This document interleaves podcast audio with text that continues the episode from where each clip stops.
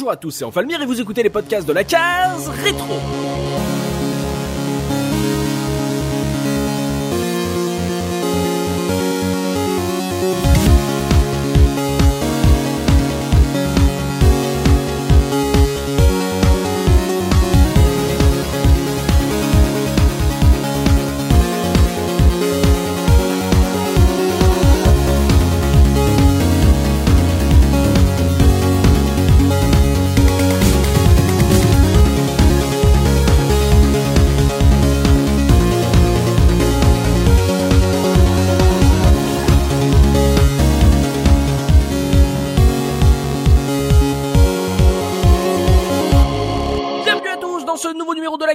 Votre podcast 100% rétro gaming. Et aujourd'hui, je suis accompagné de Soubikoun. Comment ça, Soubi Salut tout le monde, ça va nickel. On est également avec Pimi. Comment ça, Pimi? Salut, oui, ça va bien, merci. Le fringant et sébillant Gerfo. Comment ça, va, Gerfo? Bah ça va très bien, salut à tous. Et notre youtubeur à lunettes et casquette Punky. Comment ça va, Punky? Ça va, et toi comment ça va? Et Moi, je vais bien. Tu... Ah, je, je, je notais. Hein, il, me, il me demande à la fin là comment ça va. Moi, je vais bien. Bah je suis souvent en dernier, alors je propose. Ça, le faillot, le faillot au fond de la classe. Moi, moi, je suis assez content. Voilà, on va parler d'un d'un bon développeur. On est assez nombreux là sur euh, sur ce podcast euh, standard. Euh, on va parler euh, d'une console que j'adore et d'un- style que je sais que toi tu adores, euh, Punky. Tu es très friand euh, de ce genre. Donc euh, voilà, il y, y aura plein de trucs à dire euh, sur ce sujet. Donc je suis assez content. Donc voilà, on va on va pas cacher le sujet. Aujourd'hui, on va parler de Banjo Kazooie, euh, jeu de plateforme 3D édité par Nintendo et développé par Rare. C'est sorti sur Nintendo 64 en 1998 et c'est ressorti euh, d'ailleurs sur le XBLA de la Xbox 360 en 2008 à l'occasion voilà du, du petit rachat de Rare par Microsoft. Donc on parle à la fois d'un voilà d'un- jeu euh, Nintendo euh, 64 mais aussi maintenant d'une licence Microsoft. Donc euh, voilà ça ça rassemble pas mal de de petites choses, de petits euh, trucs historiques. On va commencer tout de suite avec ma question traditionnelle histoire de vous situer par rapport à ce jeu. Quel a été votre tout premier contact avec Banjo Kazooie? Et je vais commencer par Soubi. bah moi c'était à l'époque, euh, du coup en 98 à la sortie du jeu, donc euh, j'en avais déjà parlé, mais donc j'avais un mon, mon meilleur ami de l'époque qui s'était acheté une N64 euh, et notamment avec Super Mario 64, euh, donc en 97. euh, quand quand j'avais découvert ça, je lui avais emprunté le temps d'un week-end pour euh, pour me faire euh, juste le plaisir de, de jouer euh, dessus à fond. Et donc bah après en fait on s'est fait tout un parcours ensemble sur la N64 où chacun euh, s'achetait les jeux euh, chacun de son côté. Des fois on se les achetait même en double hein, parce que par exemple GoldenEye euh, chacun avait son exemplaire et j'en avais également parlé donc au moment où on avait fait le podcast sur GoldenEye et donc bah pareil donc euh, Banjo Kazooie on l'a acheté tous les deux au même moment. Et en fait j'ai adoré euh, cette époque parce que bah en fait on s'est fait le jeu en parallèle. Donc euh, bah c'était euh, l'exploration entre potes euh, des fois on jouait ensemble et du coup quand on était sur la partie de l'un ou la partie de l'autre quand l'autre rentrait bah du coup il rattrapait le retard en faisant la même chose. Ou des fois du coup on jouait en parallèle c'est-à-dire que ah mais attends on était bloqué à tel endroit attends j'ai trouvé tu sais au téléphone et tout euh, on n'avait pas encore MSN hein, euh, à l'époque. Donc Eh, tiens teste euh, ça j'ai trouvé une nouvelle pièce et tout. Et du coup comme ça on a avancé et on a terminé le jeu ensemble. On l'a commencé ensemble et on l'a terminé ensemble et on faisait des parties chez soi et ensemble et c'était super fun quoi. Ah, presque un coop hein, du coup. Hein. Voilà, presque à coop mais version euh, jeu en solo, euh, chacun de son côté quoi.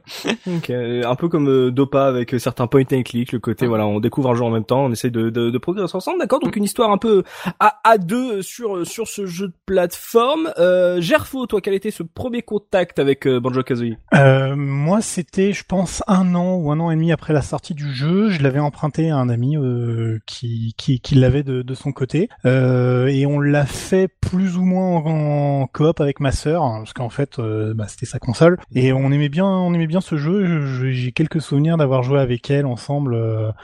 Euh, le certains niveaux ou des passages un peu compliqués où on se repassait la manette, on essayait de le faire et tout. C'était c'était plutôt cool. Moi, c'est un jeu que j'ai j'ai beaucoup beaucoup beaucoup apprécié. Euh, c'est c'est un de mes meilleurs souvenirs de la Nintendo 64 et en fait, euh, je crois que c'est vraiment je dois tout à Rare parce qu'en fait les meilleurs jeux de la Nintendo 64 c'est eux. Donc euh, c'est Diddy Kong Racing qui est beaucoup mieux que Mario Kart, c'est GoldenEye qui était mieux que Et tout le reste. les FPS qui sortaient sur PC et euh, à cette époque non je plaisante mais euh, non enfin je, je, moi j'aime beaucoup beaucoup ce jeu c'est des bons souvenirs de gamin. Euh, J'avoue que quand je l'ai refait un peu euh, pour l'émission, j'étais un peu déçu. Mmh. J'avais beaucoup de nostalgie en tête, mais mais il y a mais mais, mais j'aime beaucoup j'aime beaucoup ce jeu parce que ça- j'associe ça à une période de, de jeu avec ma sœur qui était vraiment cool. Bon après on s'est mis à Diablo ensemble, ça c'est une autre histoire. Mais, euh, Tu passes de bon jeu à Diablo.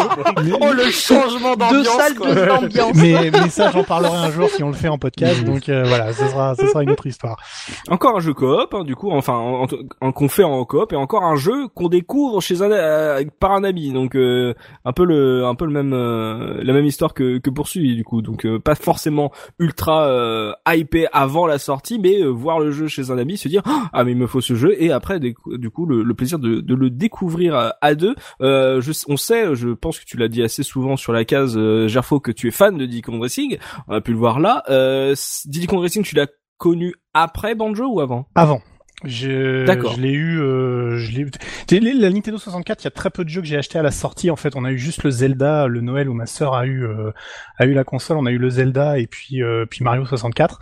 Mhm. Et tout le reste après, on a eu soit en occasion, soit euh, soit un peu vraiment après la après la sortie les jeux. quoi. D'accord. Donc euh, Et pareil pour moi, hein, j'ai eu Diddy Kong Racing avant. hein. Hmm, D'accord. Et je l'ai et je l'ai et pareil, je partage l'avis de Gerfo. Je trouvais que Diddy Kong Racing pour moi était plus chouette que Mario euh, Kart euh, 64 parce que il y avait un vrai mode solo et ça c'était chouette. Hmm, faudra faire un podcast là-dessus un jour. Bah oui. Euh, bah voilà, eh, il y a tellement de jeux à faire, mais oh là là, c'est incroyable. on on n'y arrivera pas, on n'arrivera pas à jamais finir à, à finir cette liste de, de jeux à traiter en, en podcast. euh, Elle ne fait que que grossir. Donc euh, voilà, parcours un peu similaire entre Gerfo et Soubi. Euh, Pimi, toi, comment tu as connu ce jeu? Euh, de la même manière que j'ai connu euh, Super Mario 64, en fait, ça a été en Noël 1998 où j'ai reçu ma, ma petite Nintendo 64 et euh, ben, j'ai eu les deux jeux en même temps, en fait. Oh ça c'est dur ça. oui, ça c'est. Oh je fais lequel? Ah l'un l'autre. Oh je sais bah, pas. le j'hésite. bien, Mais- fais le bien. Mais tu sais, j'étais trop gamine en plus. j'étais trop gamine pour avoir euh, une certaine attente autour du jeu et surtout avoir une certaine conscience que c'est les mêmes jeux finalement, tu vois.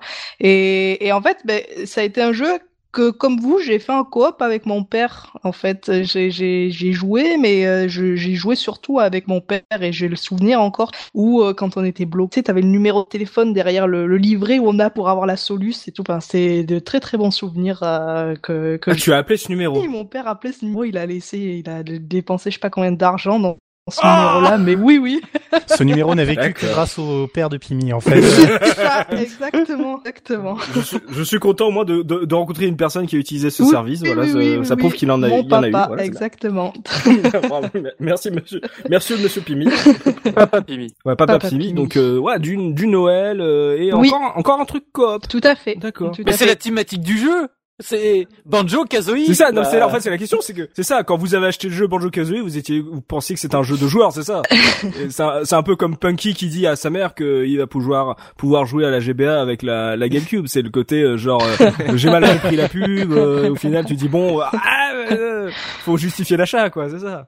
D'accord. Et Noël. Et euh, du coup, euh, c'est un jeu que, enfin, je- tu l'as, t'as dit que tu l'as eu à Noël avec la, Oui. la console. C'est parce que c'était attendu ou euh, fallait un jeu euh, en plus et euh, c'était un peu au pif celui-là? Honnêtement, je pense que ça a été du pif. Mon père, il a dû le voir le vendeur du Leclerc et il lui a dit bon ben prends ça quoi, tu vois. Moi, je l'attendais pas plus que ça de mes souvenirs. Je, n'ai- je, je l'attendais pas. Tiens, prends ça, Superman 64. c'est ça. Euh, ah, ok, ok, d'accord. Donc euh, une petite découverte un peu euh, presque par hasard euh, pour le Tout Noël fait. et donc euh, une belle expérience euh, avec ton papa. Ok. Encore du coop. Punky, toi, quel a été ton premier contact avec ce jeu? Ah bah ça va être une histoire de fraternité encore parce que moi j'avais la N64 mais je l'avais acheté pour Mario 64 et Zelda puis le reste euh, bah j'avais la Dreamcast à côté donc j'avais besoin de rien en fait au final Voilà. J'ai- tout est dit et euh, et en fait non euh, on, on avec mon cousin on a fait un truc qu'on fait souvent entre cousins rien de sexuel euh, Ah, j'ai eu peur. J'ai eu si peur, je me suis Pourquoi retenu. Pourquoi cette précision Euh, enfin bah, parce que je parce que je savais qu'en famille il allait avoir peur j'ai j'ai prévu le coup Euh, Euh, Excusez-moi, je suis breton. oui puis t'es un petit peu taquin aussi Ça n'a rien à voir, ça. J'ai de la famille bretonne, euh, ça n'a rien à voir, ça. Donc la fraternité entre cousins, vas-y. Et du coup, et du coup, euh, en fait, on a fait un truc, c'est qu'on fait souvent, c'est qu'on s'échangeait euh, tous les jeux d'une console. Lui, il avait une Dreamcast et une N64, Ouais. et moi, j'avais une, une Dreamcast et une N64, et donc on s'échangeait tous nos jeux. D'accord. Et euh, et du coup, euh, bah, il s'est retrouvé avec mon Sonic Adventure, et moi, je me suis retrouvé avec ses, ses jeux à lui. Et puis, il avait quand même des sales goûts de chiottes, parce que parce que entre Armorines et Turok 2, désolé. Mais Turok 2 c'est trop bien, Euh, arrêtez. Oh là là. Oh là là. J'étais pas là pour le défendre. Mais- mais- mais- merci Gerfo. il y Oh, avait euh, Bon, Turok. Armorines, non, euh, lui je le défendrai pas. hein. Faut pas déconner non plus. Mais Non, non, mais il y, avait pas que des mauvais trucs. Il y avait quand même Diddy Kong Racing, il y avait quand même euh, Conquer, euh, donc il y avait des bonnes Ah choses. là là, Mais au milieu de tout ça, il y avait Banjo et Kazooie. Et j'espère que tu lui as pas rendu con cœur parce que vu le prix qu'il a, je- Mais si, si, moi, c'est je, moi, je il coûtait jeux, moi. déjà cher quand il est sorti. C'est vrai qu'il Ah, coûtait je déjà cher. souviens, Mais Conquer. euh, Oh. mon cousin avait des parents plus riches que les miens. Euh, eh ben, oui, euh, il, il a mis plus moins longtemps à avoir la N64 et la Dreamcast que moi je l'ai mis euh, à l'avoir. Donc euh, il, avait des parents plus riches.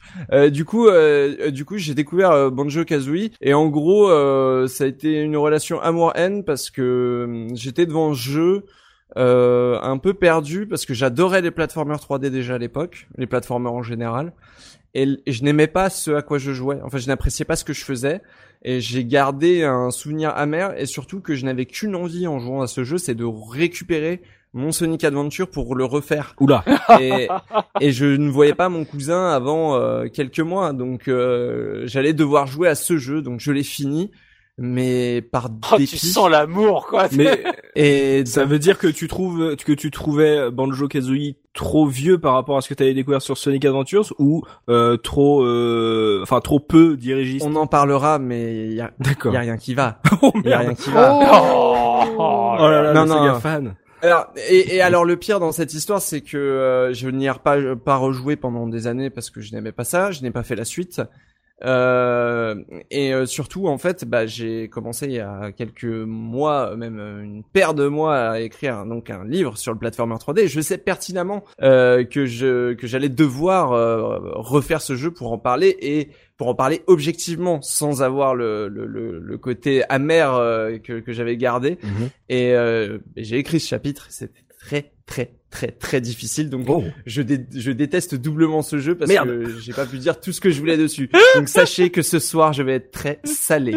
Voilà. Ah, comme on ok, dit. il va être salty le Punky, donc euh, il y a il y a eu une seconde chance, mais euh, apparemment ça n'a pas été euh, mieux, donc euh, c'était pas un- pour toi un effet Dreamcast, ou en tout cas peut-être pas Et totalement. je m'excuse par avance à tous les amoureux du jeu. Vous avez évidemment le droit de m'insulter dans les commentaires de ce podcast. C'est fait pour ça. C'est fait pour ça, restez cordial s'il vous plaît quand même. Euh, D'accord, donc euh, c'est Cordio même. Quand- oui, pardon, merci Gerfo, merci, merci maître. euh, voilà, c'est toujours un, Maître un- un Capello. plaisir. Merci maître Capello. Donc euh, ouais, encore euh, des histoires de cousins, des histoires de, de filles et de papa, des histoires de, de potes. Euh, Il y a vraiment un côté de partage, de, de fraternité dans, autour de ce jeu. On va ça- essayer de se demander aussi pourquoi, comment ça se fait que euh, on est, vous ayez eu ce besoin de, de partager cette expérience avec euh, avec d'autres. Parce que nos parents nous obligeaient, il y a pas le choix. Sois gentil avec ton cousin, va jouer avec ton cousin. Mais maman, j'aime pas mon cousin, va jouer aux jeux vidéo avec lui. Ah, bon bah viens dans ma chambre, ouais, c'est ça. On joue à quoi? Mais il joue tout seul, bah on joue ensemble. Ah super. Ok, on sent les traumatismes, c'est Gerfo. On va maintenant se remettre dans le contexte de la sortie du jeu avec la une du mois. Pimi, quelle a été l'actu gaming à la sortie de Banjo Kazooie Alors une très très très très très grosse actu. Euh, j'ai sélectionné donc la Ah, une très grosse année. Hein, C'est ce que j'allais 98, dire. Euh, 1998, enfin, c'est hallucinant le, le, le, nombre de jeux et, enfin, qui sont restés dans la légende aujourd'hui, qui sont sortis. Et donc j'ai choisi la couverture de Joypad de septembre 98, où donc on retrouve le test officiel de Banjo et Kazooie, mais qui n'est absolument euh, mentionné sur la couverture, puisque comme vous pouvez le voir, en fait, ce test, euh, ce magazine contient 56 tests.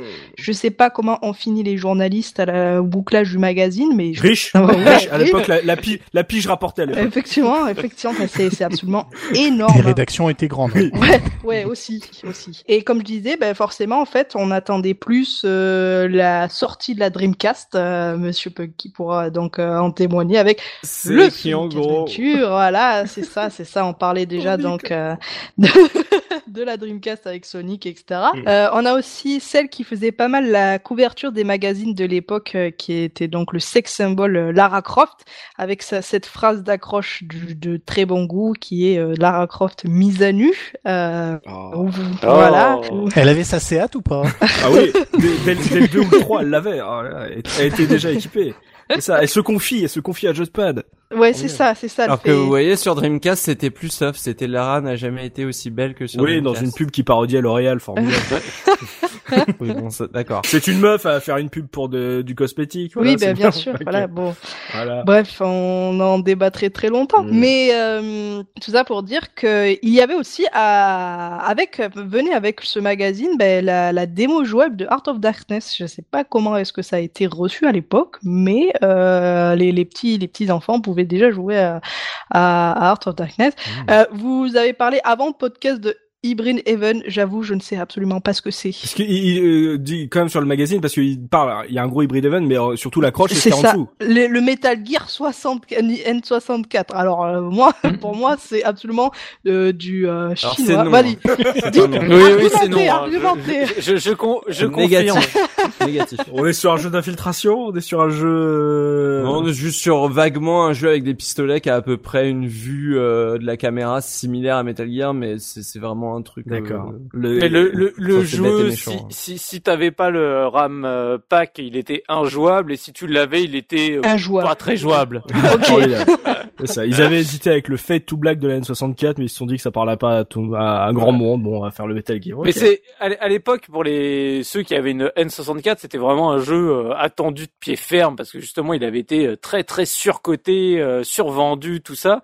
Et moi je je l'ai attendu justement pendant des années et quand j'ai vu les tests sortir, même les tests de magazines officiels qui l'ont défoncé, j'ai fait Euh, alors là il y a il y a- il y a un problème. Hmm. Donc voilà, donc euh, c'était euh, une de mes plus grandes déceptions de gamer euh, de l'époque. D'accord. Voilà, c'était Hybrid Event. Très bien. Et hum, qu'allais-je dire d'autre? Donc voilà, ben, comme je disais, ben, il parle de- d'un nombre incalculable de jeux dans, dans ce magazine-là. Ben, il y en a pour tous les goûts, hein, à la fois des trucs, enfin des hum, comment ça s'appelle, des des Bomberman, euh, des ISS. On parle même de Tombi aussi, euh, de Tekken, Radiant Silvergun, enfin des jeux qui quand Mmh. même euh, aujourd'hui sont plutôt connus et reconnus finalement. F0X, enfin bon bref, je, je, je vous en passe, c'est des meilleurs. Punaise, j'en connais aucun. 98, je pense à plein de jeux PC de d'enfer parce que c'était vraiment une année de fou. Je connais aucun des jeux tu viens Aucun, de mais là, là, là, je, là, je cite vraiment, enfin, Joypad, dans ce numéro-là, t'as vraiment les, les, les trucs console plus que PC finalement. bah, Donc, Joypad, t'as plus quoi, oui. PlayStation, Bah oui, ça- Joypad. voilà, Saturn et N64. Donc, forcément, euh, Bah oui, hein, le magazine s'appelle pas clavier souris. voilà, c'est ça, c'est ça. Ah, Il y, a- il y a pas mal de jeux, donc énormément de jeux. Et d'ailleurs, euh, Oui, ouais, on a dit, hein, oui. 98 grosses années. Il y a 98, ouais, Retro voilà. Dash qui a fait un, po- un podcast déjà sur ce sujet, genre euh, 98 la meilleure année du jeu vidéo, un truc comme ça. Mais il y a même un livre euh, chez Third hein, qui Hmm. est consacré à l'année 98. Donc, Et Après, puis c'est normal, c'est voilà, c'est les, les gens qui ont 20 ans, les gens, oui, Oui, c'est les gens qui ont l'âge maintenant d'écrire ou de faire des, du contenu, c'est ceux qui euh, qui avaient euh, entre 12 et 20 ans euh, à cette Mhm. époque. Donc c'est forcément une une une année qu'ils ont euh, qu'ils ont chéri euh, euh, ceux du monde. voilà, champion du monde en plus. Donc euh, il y avait une grosse euh, c'était une grosse époque pour beaucoup de gens de qui sont aujourd'hui Mhm. qui ont euh, 30 euh, 40 entre 30 et 40 ans quoi. Tout à fait. Donc beaucoup de tests dans ce joypad. N'hésitez pas à regarder hein, la- cette couverture. Elle est sur le billet de l'émission, histoire de ça, ça peut peut-être vous donner envie carrément de feuilleter ce magazine pour vous replonger vraiment dans dans dans cette époque, dans cette année, dans ce mois euh, assez gargantuesque en termes de sorties, de tests et tout. Donc euh, pas de Banjo Kazooie sur la une. euh, Non. il est au milieu de la Tout en sachant que le jeu était sorti en juillet 98 en Europe et le donc le test est sorti deux mois plus Mm. tard. Ah, parce que euh, là aujourd'hui sur internet euh, tu râles quand le, Bah quand oui, le test bah, il sort euh, un jour en retard C'est déjà c'est déjà trop en retard. Exactement. alors qu'à l'époque euh, ouais bon euh, deux, deux mois après c'est pas grave hein. c'est Ouais, pas voilà. un souci Mmh, Carrément, c'est un, donc un jeu d'été euh, testé à, à la rentrée euh, parmi énormément euh, de gros jeux. Donc il, a, il aurait pu peut-être parmi vous, euh, chers auditeurs, euh, vous êtes peut-être passé à côté de ce jeu quand il est sorti. On va, euh, on va, regarder- on va jeter maintenant un œil au dos de la boîte du jeu avec le pitch, histoire de voir comment Nintendo nous avait vendu ce jeu. à l'époque avec Subikun. Oui, alors du coup, bah, je suis allé rechercher ma magnifique boîte carton euh, mint euh, premium euh, nickel que t'as l'impression qu'elle, bah, en fait, elle date de 98 et qu'elle a pas pris une ride, pas pris un pet dans n'importe quel coin. Alors, que avons-nous à l'arrière? Attention, c'est du lourd, c'est du, c'est du beau texte de Nintendo. Donc, de l'action, des puzzles, des ours. Quelle histoire Point d'exclamation. Il y a un os dans le pâté euh, du côté de la montagne perchée. T'as vu hein? Ah, j'ai dit ça serait du lourd. Gruntilda la sorcière a décidé de voler la beauté de Touti l'ours. Il ne lui fallut que deux secondes pour enlever la jeune fille et se réfugier dans son repère, ameuté par tout ce tintouin. Banjo, le grand frère de Touti et son ami Kazooie, euh, se sont jurés de rétablir l'ordre, l'amitié, l'amour et tout ça. Trois petits points. Wow. et tout ça. Aidés par le mystérieux marabout Mombo Jumbo, nos deux amis devront braver de sombres marais, des déserts hostiles, des montagnes arides et de lugubres manoirs. Mille dangers attendent jusqu'au sommet du repère de Gruntinda, l'affreuse moche pas belle. Point. Sérieux tu, tu crois quoi que tu crois que j'improvise ça? Donc après nous avons le, le, le magnifique bullet point technique, euh, donc un univers en 3D d'une fidélité et d'une qualité graphique inédite, neuf mondes gigantesques où se mêlent humour, je vous jure, avec un point d'exclamation, énigme et action, une équipe de héros possédant une multitude de mouvements spéciaux originaux, texte, écran en français et possibilité de sauvegarder votre progression dans le jeu. T'as- Génial en 98, hein, c'est vibrer au cœur de l'action grâce au kit vibration vendu séparément.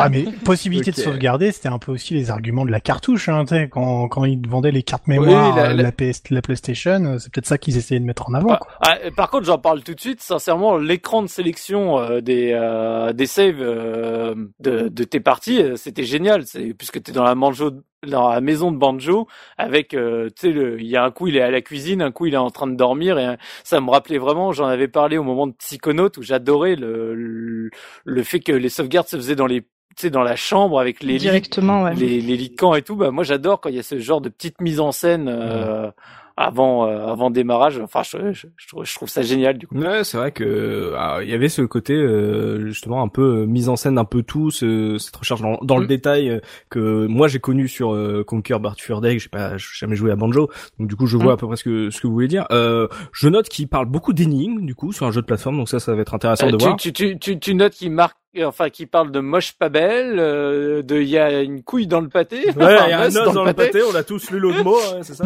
ouais. Il y, y a un côté genre, euh, euh, sait, je sais pas si c'est décalé ou si c'est pour les enfants pour l'instant. Je sais pas encore euh, où, sur le sur quel pied danser, mais euh, de toute façon un texte qui marque euh, c'est quoi ce tintouin euh, ne peut être qu'un très bon texte. Voilà, de toute façon, peut être que très bon vendeur. Voilà, qu'est-ce que c'est que ce tintouin? Euh, Donc, euh, ouais, un univers avec une méchante. et ça a l'air d'avoir de l'humour. En tout cas, ça veut être humoristique et des énigmes et de l'action. Donc, il un peu de tout. Un gros blobli boulga, on va voir ce que ça donne. On a, on a vu, il nous tease un petit peu sur sur l'univers. On va voir de quoi il en retourne. Euh, Est-ce qu'il y a vraiment un- une histoire à suivre ou est-ce qu'on est plus sur un, on univers de jeu de plateforme assez classique? On va pouvoir se lancer dans le gros du débat et on se retrouve tout de suite après ça.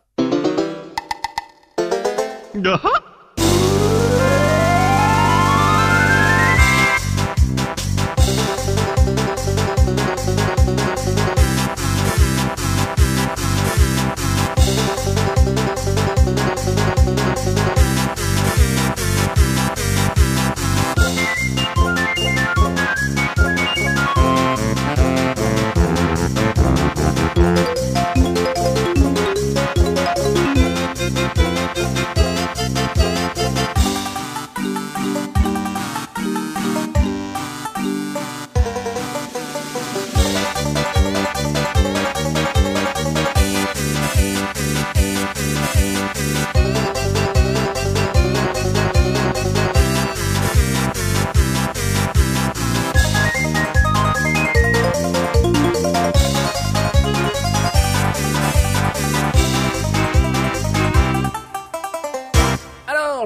tourne vers toi, Pimi. On a lu quelque chose euh, d'intéressant, des petits trucs intéressants à, grignoter sur la quatrième de couve de la boîte. Euh, mais finalement, pour ceux qui, qui, ne connaissent pas du tout cette série, c'est quoi l'univers de ce jeu Alors, euh, finalement, j'avais pas lu la couverture bah, depuis euh, peut-être dix ans, quoi. Donc, je, je savais plus de quoi il en retourner. Mais l'univers est finalement assez bien résumé au dos de la couverture. Donc, comme ça a été dit, la petite sœur de, de Banjo, qui est donc tout, putain, je sais plus comment elle s'appelle. Tutti. Tutti. J'allais dire oui, mais voilà, Tutti. Et bah, elle se fait enlever parce que euh, Gruntilda est jalouse de sa beauté, parce que Gruntilda en fait euh, fait partie euh, est le vilain petit canard de sa famille, puisqu'on on rencontrera dans la dans l'aventure Brentilda qui est sa sa, sa sœur, qui elle a hérité de tout, c'est la petite fée gentille, jolie, bref, voilà. Ah, jolie. jolie, ben, non plus dans l'univers de hein. Banjo. Jolie comme un modèle 3D N64. ça, ça veut tout dire quoi. Et en fait, ben, c'est un peu, c'est même carrément un concurrent pour euh, euh, Super Mario 64. On y, on y trouve beaucoup moins de monde, on a neuf mondes au, euh, au total donc dans, dans, Banjo et Kazooie, mais euh, qui sont pas forcément moins, euh, j'allais dire moins euh, difficiles que Super Mario 64, bien au contraire. Mais en fait, ben, Banjo, et donc Kazooie vont se lancer, vont se lancer à l'aventure pour pour libérer Tutti et ils vont ils vont devoir explorer ces, ces neuf mondes et, rencontrer ben, plein de personnages en couleur comme Rare savait le faire. J'avais regardé un peu l'historique du développeur avant qu'il développe Banjo et Enfin, euh, les mecs, euh, ça va. Euh, ils venaient pas non plus de nulle part, quoi. Ils avaient quand même développé pas mal, même énormément de jeux avant, avant de sortir Banjo et Kazooie. Et c'est après que ça a pu aller. c'est ça, mais c'est vrai, c'est ça que j'ai halluciné. J'ai vu toute l'historique avant. C'est ça. T'as vu Conquer et, après aux de. Ouais, là, c'est ça. Et après, c'est. Non, non, il y a, y, a, quand même Star Fox Adventure sur ah, oui, sur GameCube sur qui arrive. Ouais, ouais. Donkey Kong 64, c'était pas trop mal. Moi, j'ai bien aimé, mais je suis le seul à l'aimer, le jeu. Mais voilà. Ce serait, ce serait intéressant de faire un podcast sur Rare de manière générale. Bon bref, c'est une parenthèse, mais bon, il y a... Rare avant la mort. Ah oui, c'est ça, Rare avant la mort. Ça pour dire qu'ils sont quand même tués, enfin pas mal habitués à, montrer ce genre de, de monde un petit peu loufoque euh, avec des personnages hauts en couleur, que donc Banjo et Kazooie vont rencontrer finalement euh, à chaque fois des personnages clés dans chaque monde qui vont qui va les aider à, à récolter euh, toutes les, euh, les, les, les, objets clés finalement du jeu, ben, que ce soit les notes de musique, mais surtout les pièces de puzzle qui sont extrêmement importantes pour débloquer les, les autres mondes. Mais ça, donc, on, on l'abordera un petit peu plus en détail au niveau du gameplay. Mhm. Mais voilà, finalement, c'est une l'histoire du jeu, c'est juste un prétexte pour Banjo et Kazooie de partir de partir à l'aventure et de montrer et de montrer finalement ce, ce monde-là. Cet univers, bien sûr. Oui, voilà tout à fait, tout à fait. Et c'est euh, un, un platformer 3D finalement tout ce qu'il y a de plus classique au niveau des mécaniques, mais l'univers reste quand même, enfin reste euh, original puisque ben c'est quelque chose, enfin c'est c'est vraiment un univers euh, euh, comme je disais haut en couleur avec des personnages extrêmement loufoques, beaucoup d'humour l'air de rien. J'avais oublié mhm. à quel point ce, le jeu était vraiment blindé d'humour. Mais pour quel âge l'humour Ah pipi caca. Ah, ouais voilà c'est ça. Ah, c'est un des trucs que j'ai à lui reprocher, c'est que les couches d'humour pipi caca pour enfants de 3 ans. Bah, parce que Conquer Bad c'est pipi caca, mais, mais ça va, ça, ça franchit la Il y avait une seconde lecture euh, dans, dans Conquer Bad Fur Day. Moi, je suis pas trop, je, je suis pas trop d'accord. C'est pour les gamins, mais c'est pas hmm. vulgaire euh, comme euh, comme humour. C'est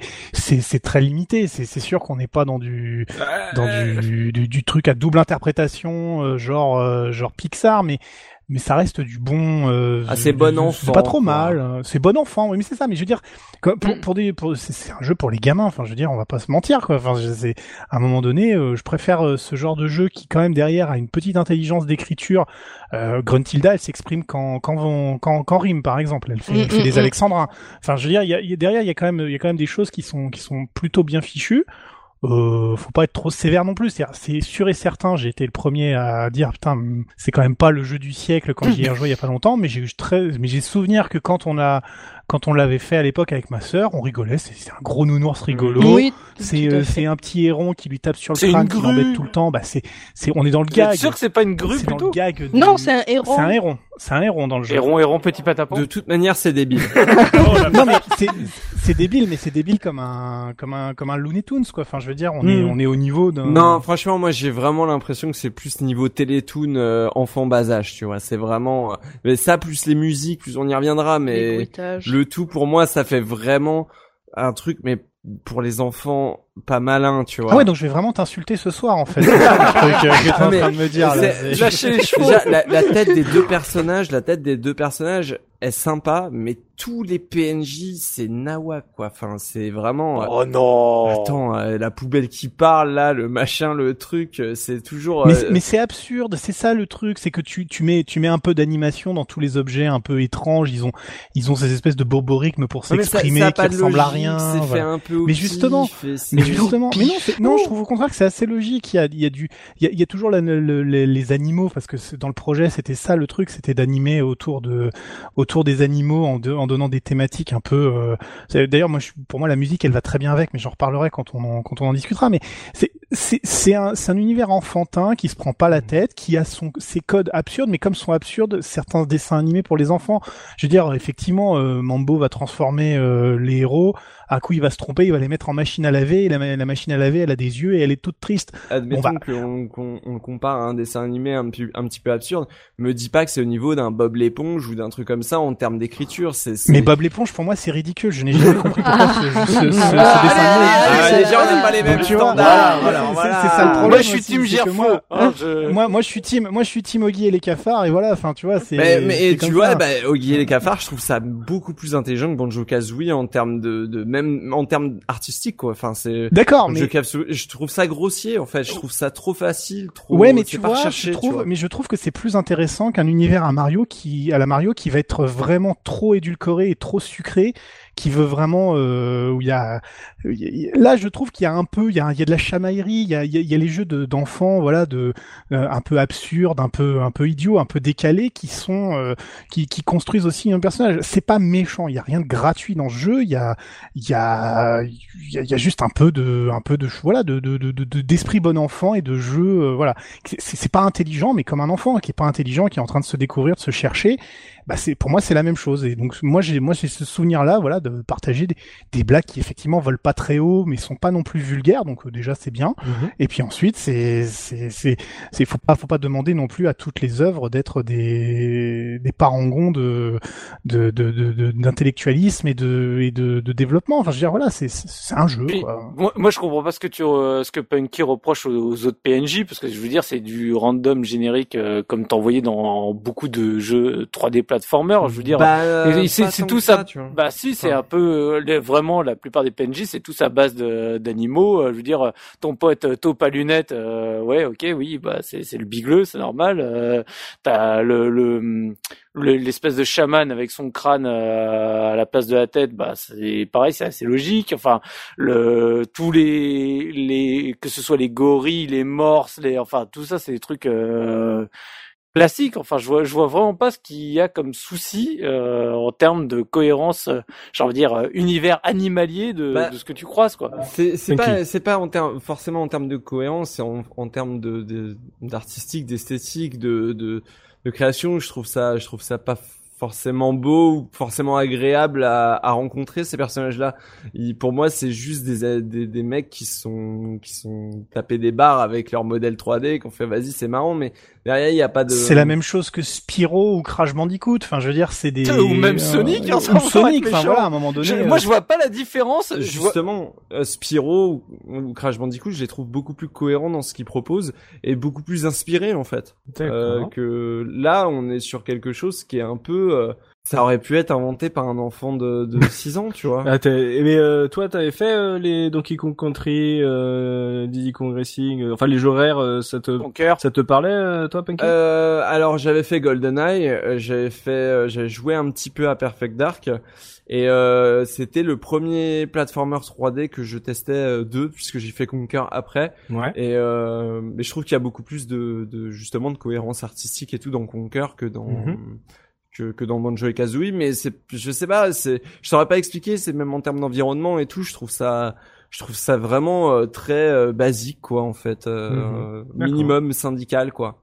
C'est, euh, ok, à- on fait un jeu, on fait un jeu pour la nouvelle console de Nintendo, bah on va faire un jeu qui ressemble à un jeu Nintendo, sauf que c'est, ça a pas la verve d'un jeu Nintendo du tout quoi. C'est, c'est, je trouve ça très plat. C'est ce qui fait que c'est mieux. Enfin, moi personnellement, c'est ce qui fait que je préfère beaucoup plus Banjo Kazooie que, que, que les Mario, quoi. C'est parce que justement, le, le- il y a moins de consensualité. Il y a, il y a une petite touche une petite marque personnelle qui est euh, un peu délirante, qui sera vraiment poussée à fond dans Conquer Bad Fur Day, qui sera vraiment le plus plus en cohérence du coup avec ce qu'ils ont vraiment envie de faire mais mais c'est c'est ce qui fait que c'est plus intéressant c'est pas lisse quoi comme histoire c'est c'est c'est pas grand mais c'est mais c'est pas lisse quoi il y a il y a, y, a, y a plus d'empathie dans ce jeu là que dans un jeu de Mario tu vois le le, le fait qu'on on croise des bah, tiens on va donner un profondeur philosophique à ce jeu c'est un truc de dingue Allez, vas-y.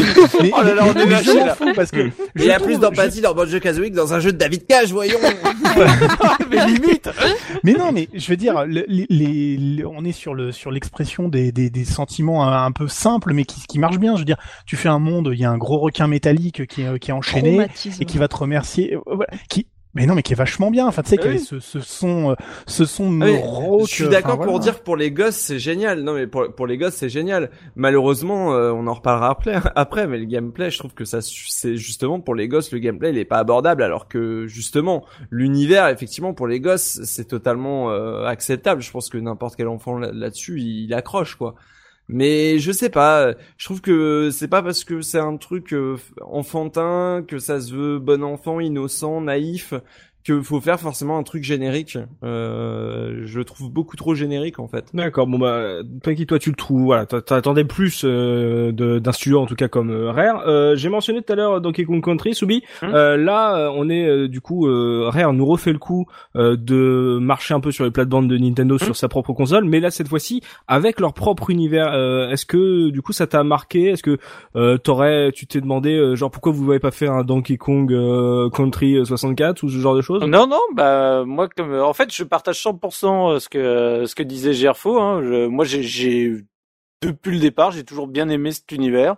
Les, personnages, moi j'y étais attaché.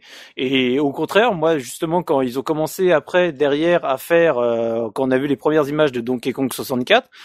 Bah du coup j'étais presque déçu, tu vois. J'avais et je l'ai pas fait d'ailleurs le Donkey Kong 64 et pourtant euh, j'avais des bons retours dessus mais il m'a pas donné envie. Alors que Banjo Kazooie me donnait vraiment envie de, de m'y plonger. Donc euh, moi j'étais content qu'ils proposent leur univers. Moi le, le duo Banjo et Kazooie m'allait parfaitement. Je trouvais Mhm. les deux euh, hyper attachants. Et voilà, du coup moi j'ai été euh, à l'inverse de Punky complètement pris dans, dans cet univers à l'époque. quoi. Ok, donc toi t'as accroché à cette euh, à cette nouvelle licence, à ce, ce, Oui. ce nouveau duo. Euh, Pimi, toi tu as dit que si donc euh, tu l'as eu sur à Noël et en pas en même temps que Mario. Oui. Quel- lequel t'as préféré en termes d'univers En fait, en termes d'univers, euh, l'air de rien, enfin, Banjo et Kazooie m'a quand même pas mal marqué parce que je parle aussi avec la nostalgie du fait que je l'ai fait avec mon père, etc. C'est Oui, des sûr. souvenirs qui sont extrêmement marquants pour moi. Et aussi parce que j'ai, vous allez encore vous foutre de moi, mais j'ai encore, j'ai encore plus de trucs traumatisants dans ce jeu que dans.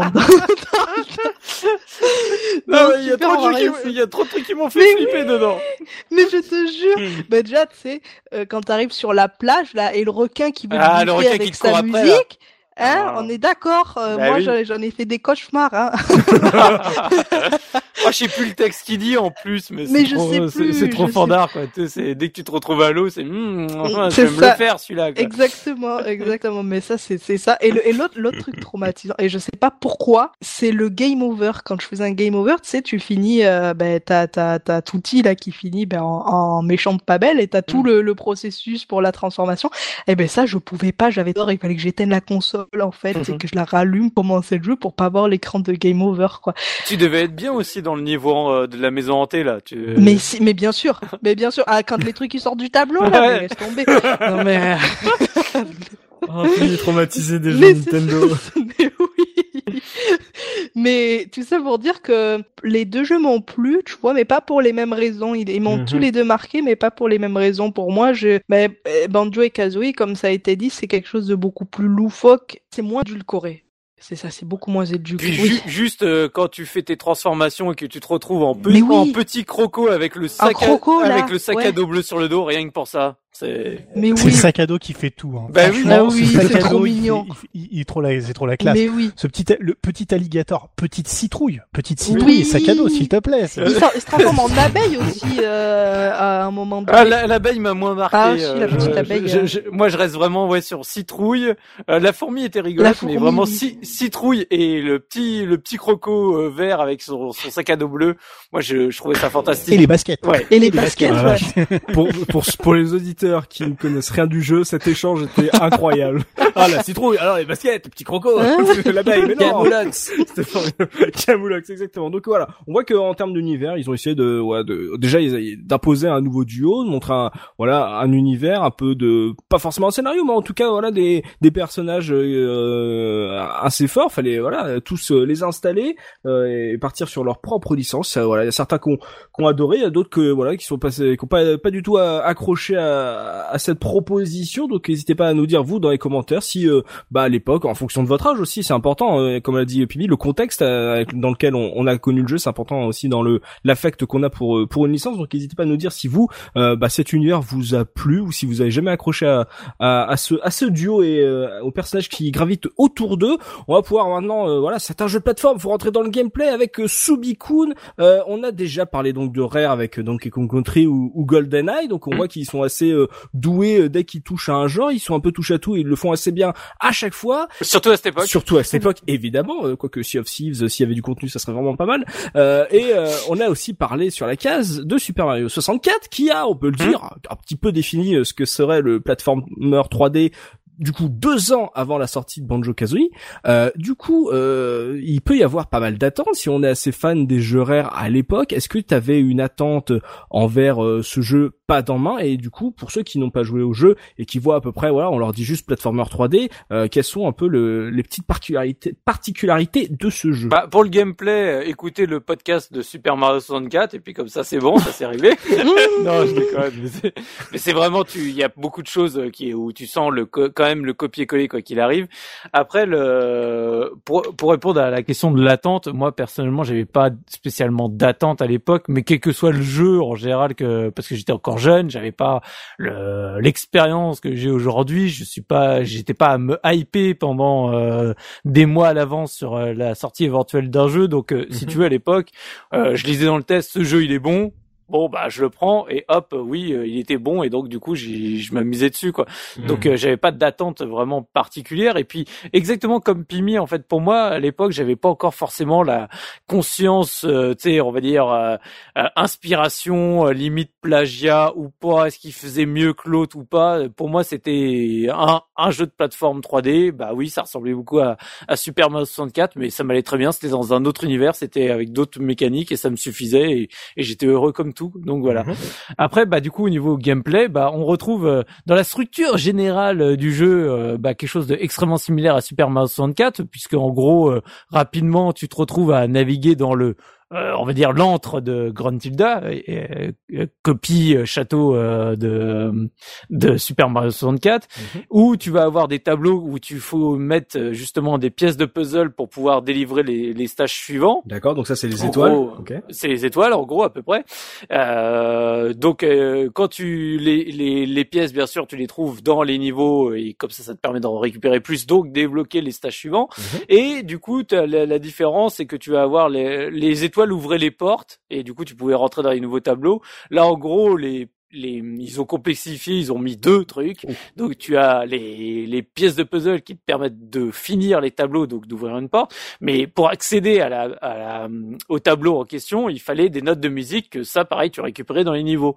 Et là, c'est ça qui débloquait les portes où t'arrivais, genre, il te faut 400 euh, notes de musique pour pouvoir ouvrir cette porte, etc. D'accord. D'a- D'abord tu fabriques la serrure, après tu trouves la clé. Voilà. C'est ça. Donc en gros, pire truc. voilà, pire donc t'as truc. deux collectibles par niveau. euh, en gros, euh, enfin entre autres, euh, finalement Mhm. t'en as beaucoup plus, mais t'as voilà le euh, en cœur du gameplay, t'as ces, ces pièces de puzzle et les notes à, à récupérer. Et donc après, bah le au niveau du gameplay, à la place de Mario, fallait bien y mettre autre chose. Donc euh, t'as Banjo et Kazooie, donc ce duo euh, inséparable. hein. Là pour le coup, tu dans le sens strict du terme, hein, parce qu'il y en a un, il est dans le sac à dos de l'autre et ils peuvent pas se séparer. Donc tu vas avoir Banjo qui a toutes ces les attaques euh, à peu près standards, euh, classiques de euh, de plateforme, sauter, euh, mettre des coups, etc. Et t'as Kazooie qui va faire tout ce qui est plus les trucs justement voler et notamment aussi balancer les œufs, etc. Et donc ce que moi j'aimais bien dans ce jeu-là, c'est que bon déjà au niveau des actions, il y en avait quand même un certain nombre. Euh, le duo marchait très bien. Du coup coup, tu pouvais autant faire des attaques euh, avec des coups de bec, des, des trucs en où tu cours et tu, tu fais une roulade, où tu speed. Euh, t'as, tu vas avoir bon la, le mythique saut rodéo de Super Mario. Euh, forcément, tu le retrouves aussi dedans.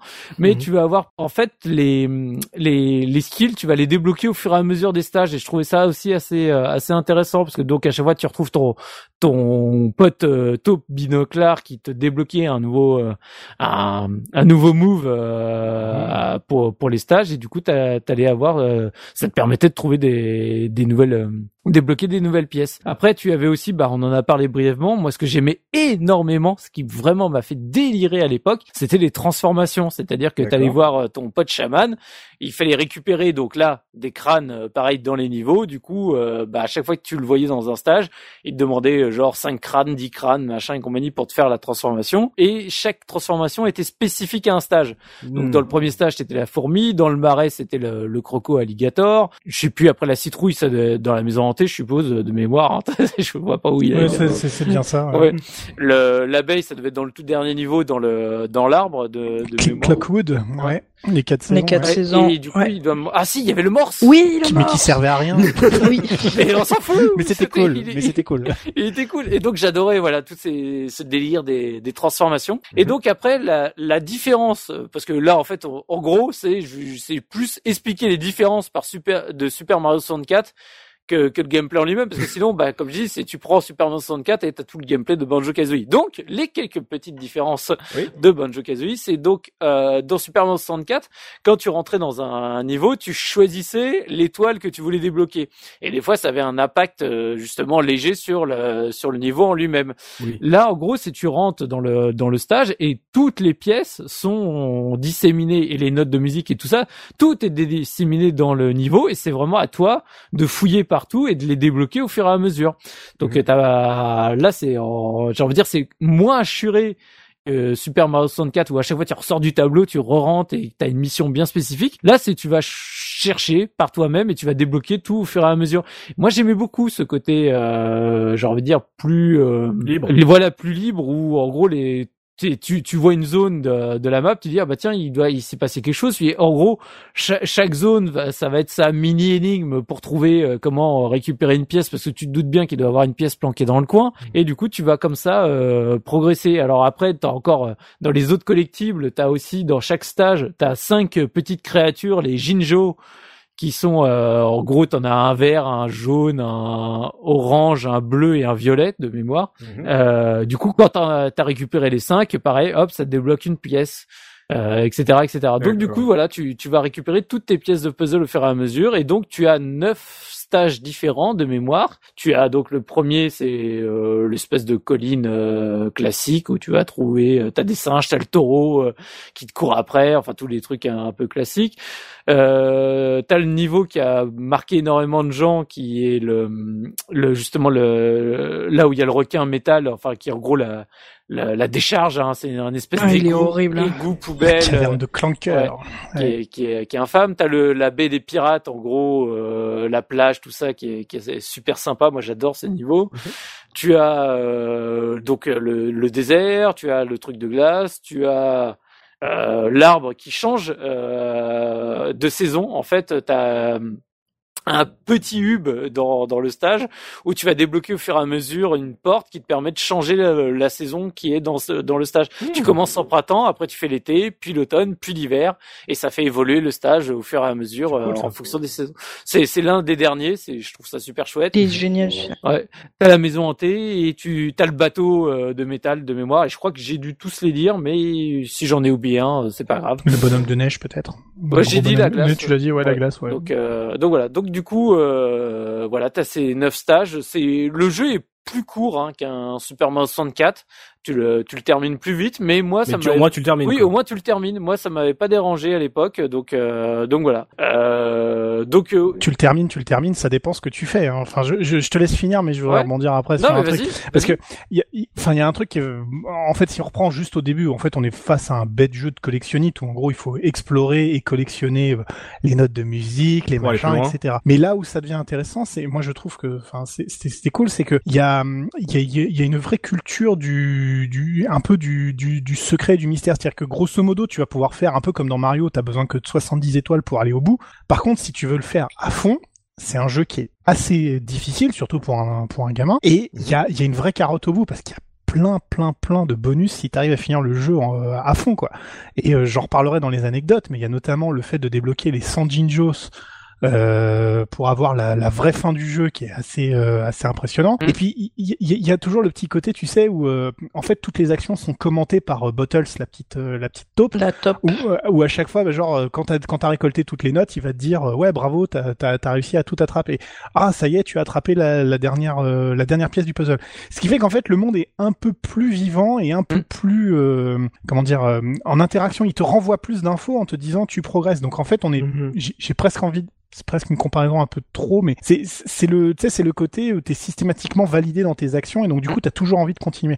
Et c'est ça c'est vraiment cool. Tu rentres dans un niveau, Bottles te dit tu as trois ou quatre mouvements à apprendre avec moi, essaie de trouver mes les endroits. Et puis dès que tu les as appris, tout de suite tu mets en pratique avec un mouvement qui est super cool visuellement, qui a des sons, euh, des petits bruitages toujours sympas. Enfin, euh, je, je trouve qu'il est beaucoup plus stimulant qu'un qu'un Mario et c'est pour ça que je le préfère à, à à Mario 64 et en plus tu as toutes ces variations parfois minuscules autour du gameplay où tu vas avoir vraiment des mini-jeux mais vraiment là c'est le début du mini-jeu euh, oui. dans les dans les jeux vidéo où tu t'as as des séquences de gameplay pour une seule pièce de puzzle où c'est un jeu entier, un mini-jeu qui a été créé exprès pour le faire.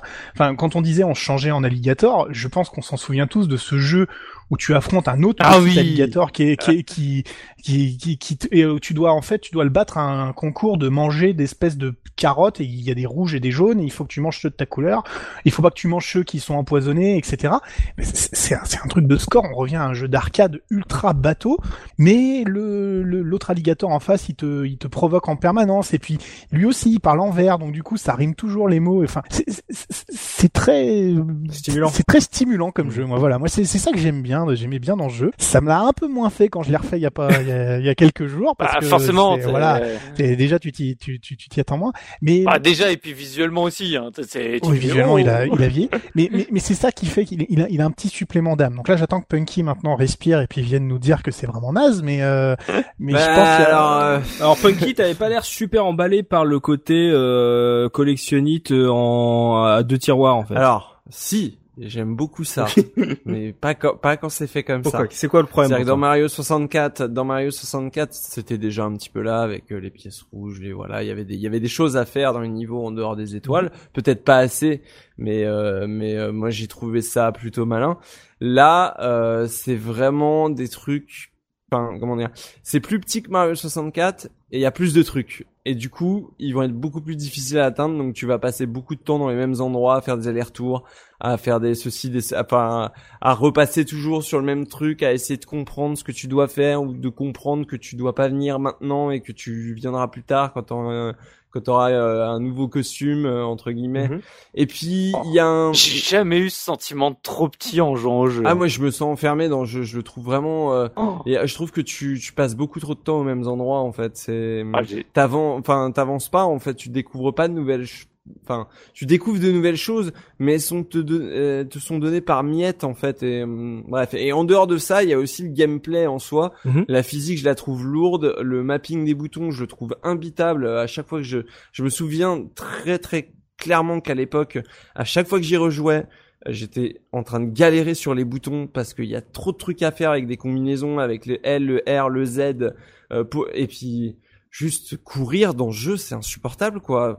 que ce soit euh, devoir maintenir le bouton Z et, la- et le truc A et, euh, et le bruit que ça fait quand tu cours. Ah oh.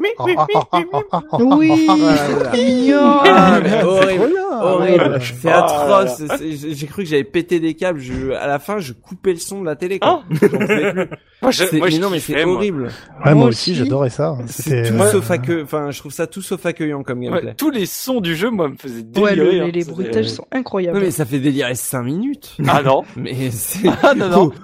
Quand tu passes 4 heures dans le jeu, à... moi Moi j'étais j'étais à donf. Hein. Ça me rappelle le truc, euh, tu préfères être suivi par des canards qui font coin coin toute la journée ou euh, avoir les jambes en chamallow. C'est pareil, tu vois. Est-ce que tu préfères avoir euh, euh, Kazooie euh, qui fait même dans tes oreilles toute la journée Et en, en termes Non, Punky, en termes d'exploration, de, de plateforme pure avec euh, justement tous les peut- peut-être les ennemis, les boss ou le juste le les plateformes et tous ces petits jeux énigmes qui a qui parsèment le jeu. Toi, est-ce que ça t'a intéressé ou euh, ça t'a vite saoulé aussi? C'est pas, je trouve ça pas assez riche en termes de mécanique. Les mécaniques, c'est surtout des mécaniques à énigmes, des mécaniques euh, de, de Zelda-like où il faut que t'aies la bonne, euh, la bonne transformation pour faire le truc. Et, euh, et euh, quand ça a pas d'idée, ça met des mini-jeux et de l'humour. pour moi, il y a pas du tout, il y a pas du tout assez de phases de plateforme et c'est ce que je reproche beaucoup à ce jeu-là en fait, c'est que les, les phases de plateforme, je les trouve basiques et ça apporte rien de plus que Mario 64. Et il y a, y a pas, il y a pas, il y en a quelques-unes, hein, mais il y a pas énormément de mécanique originale.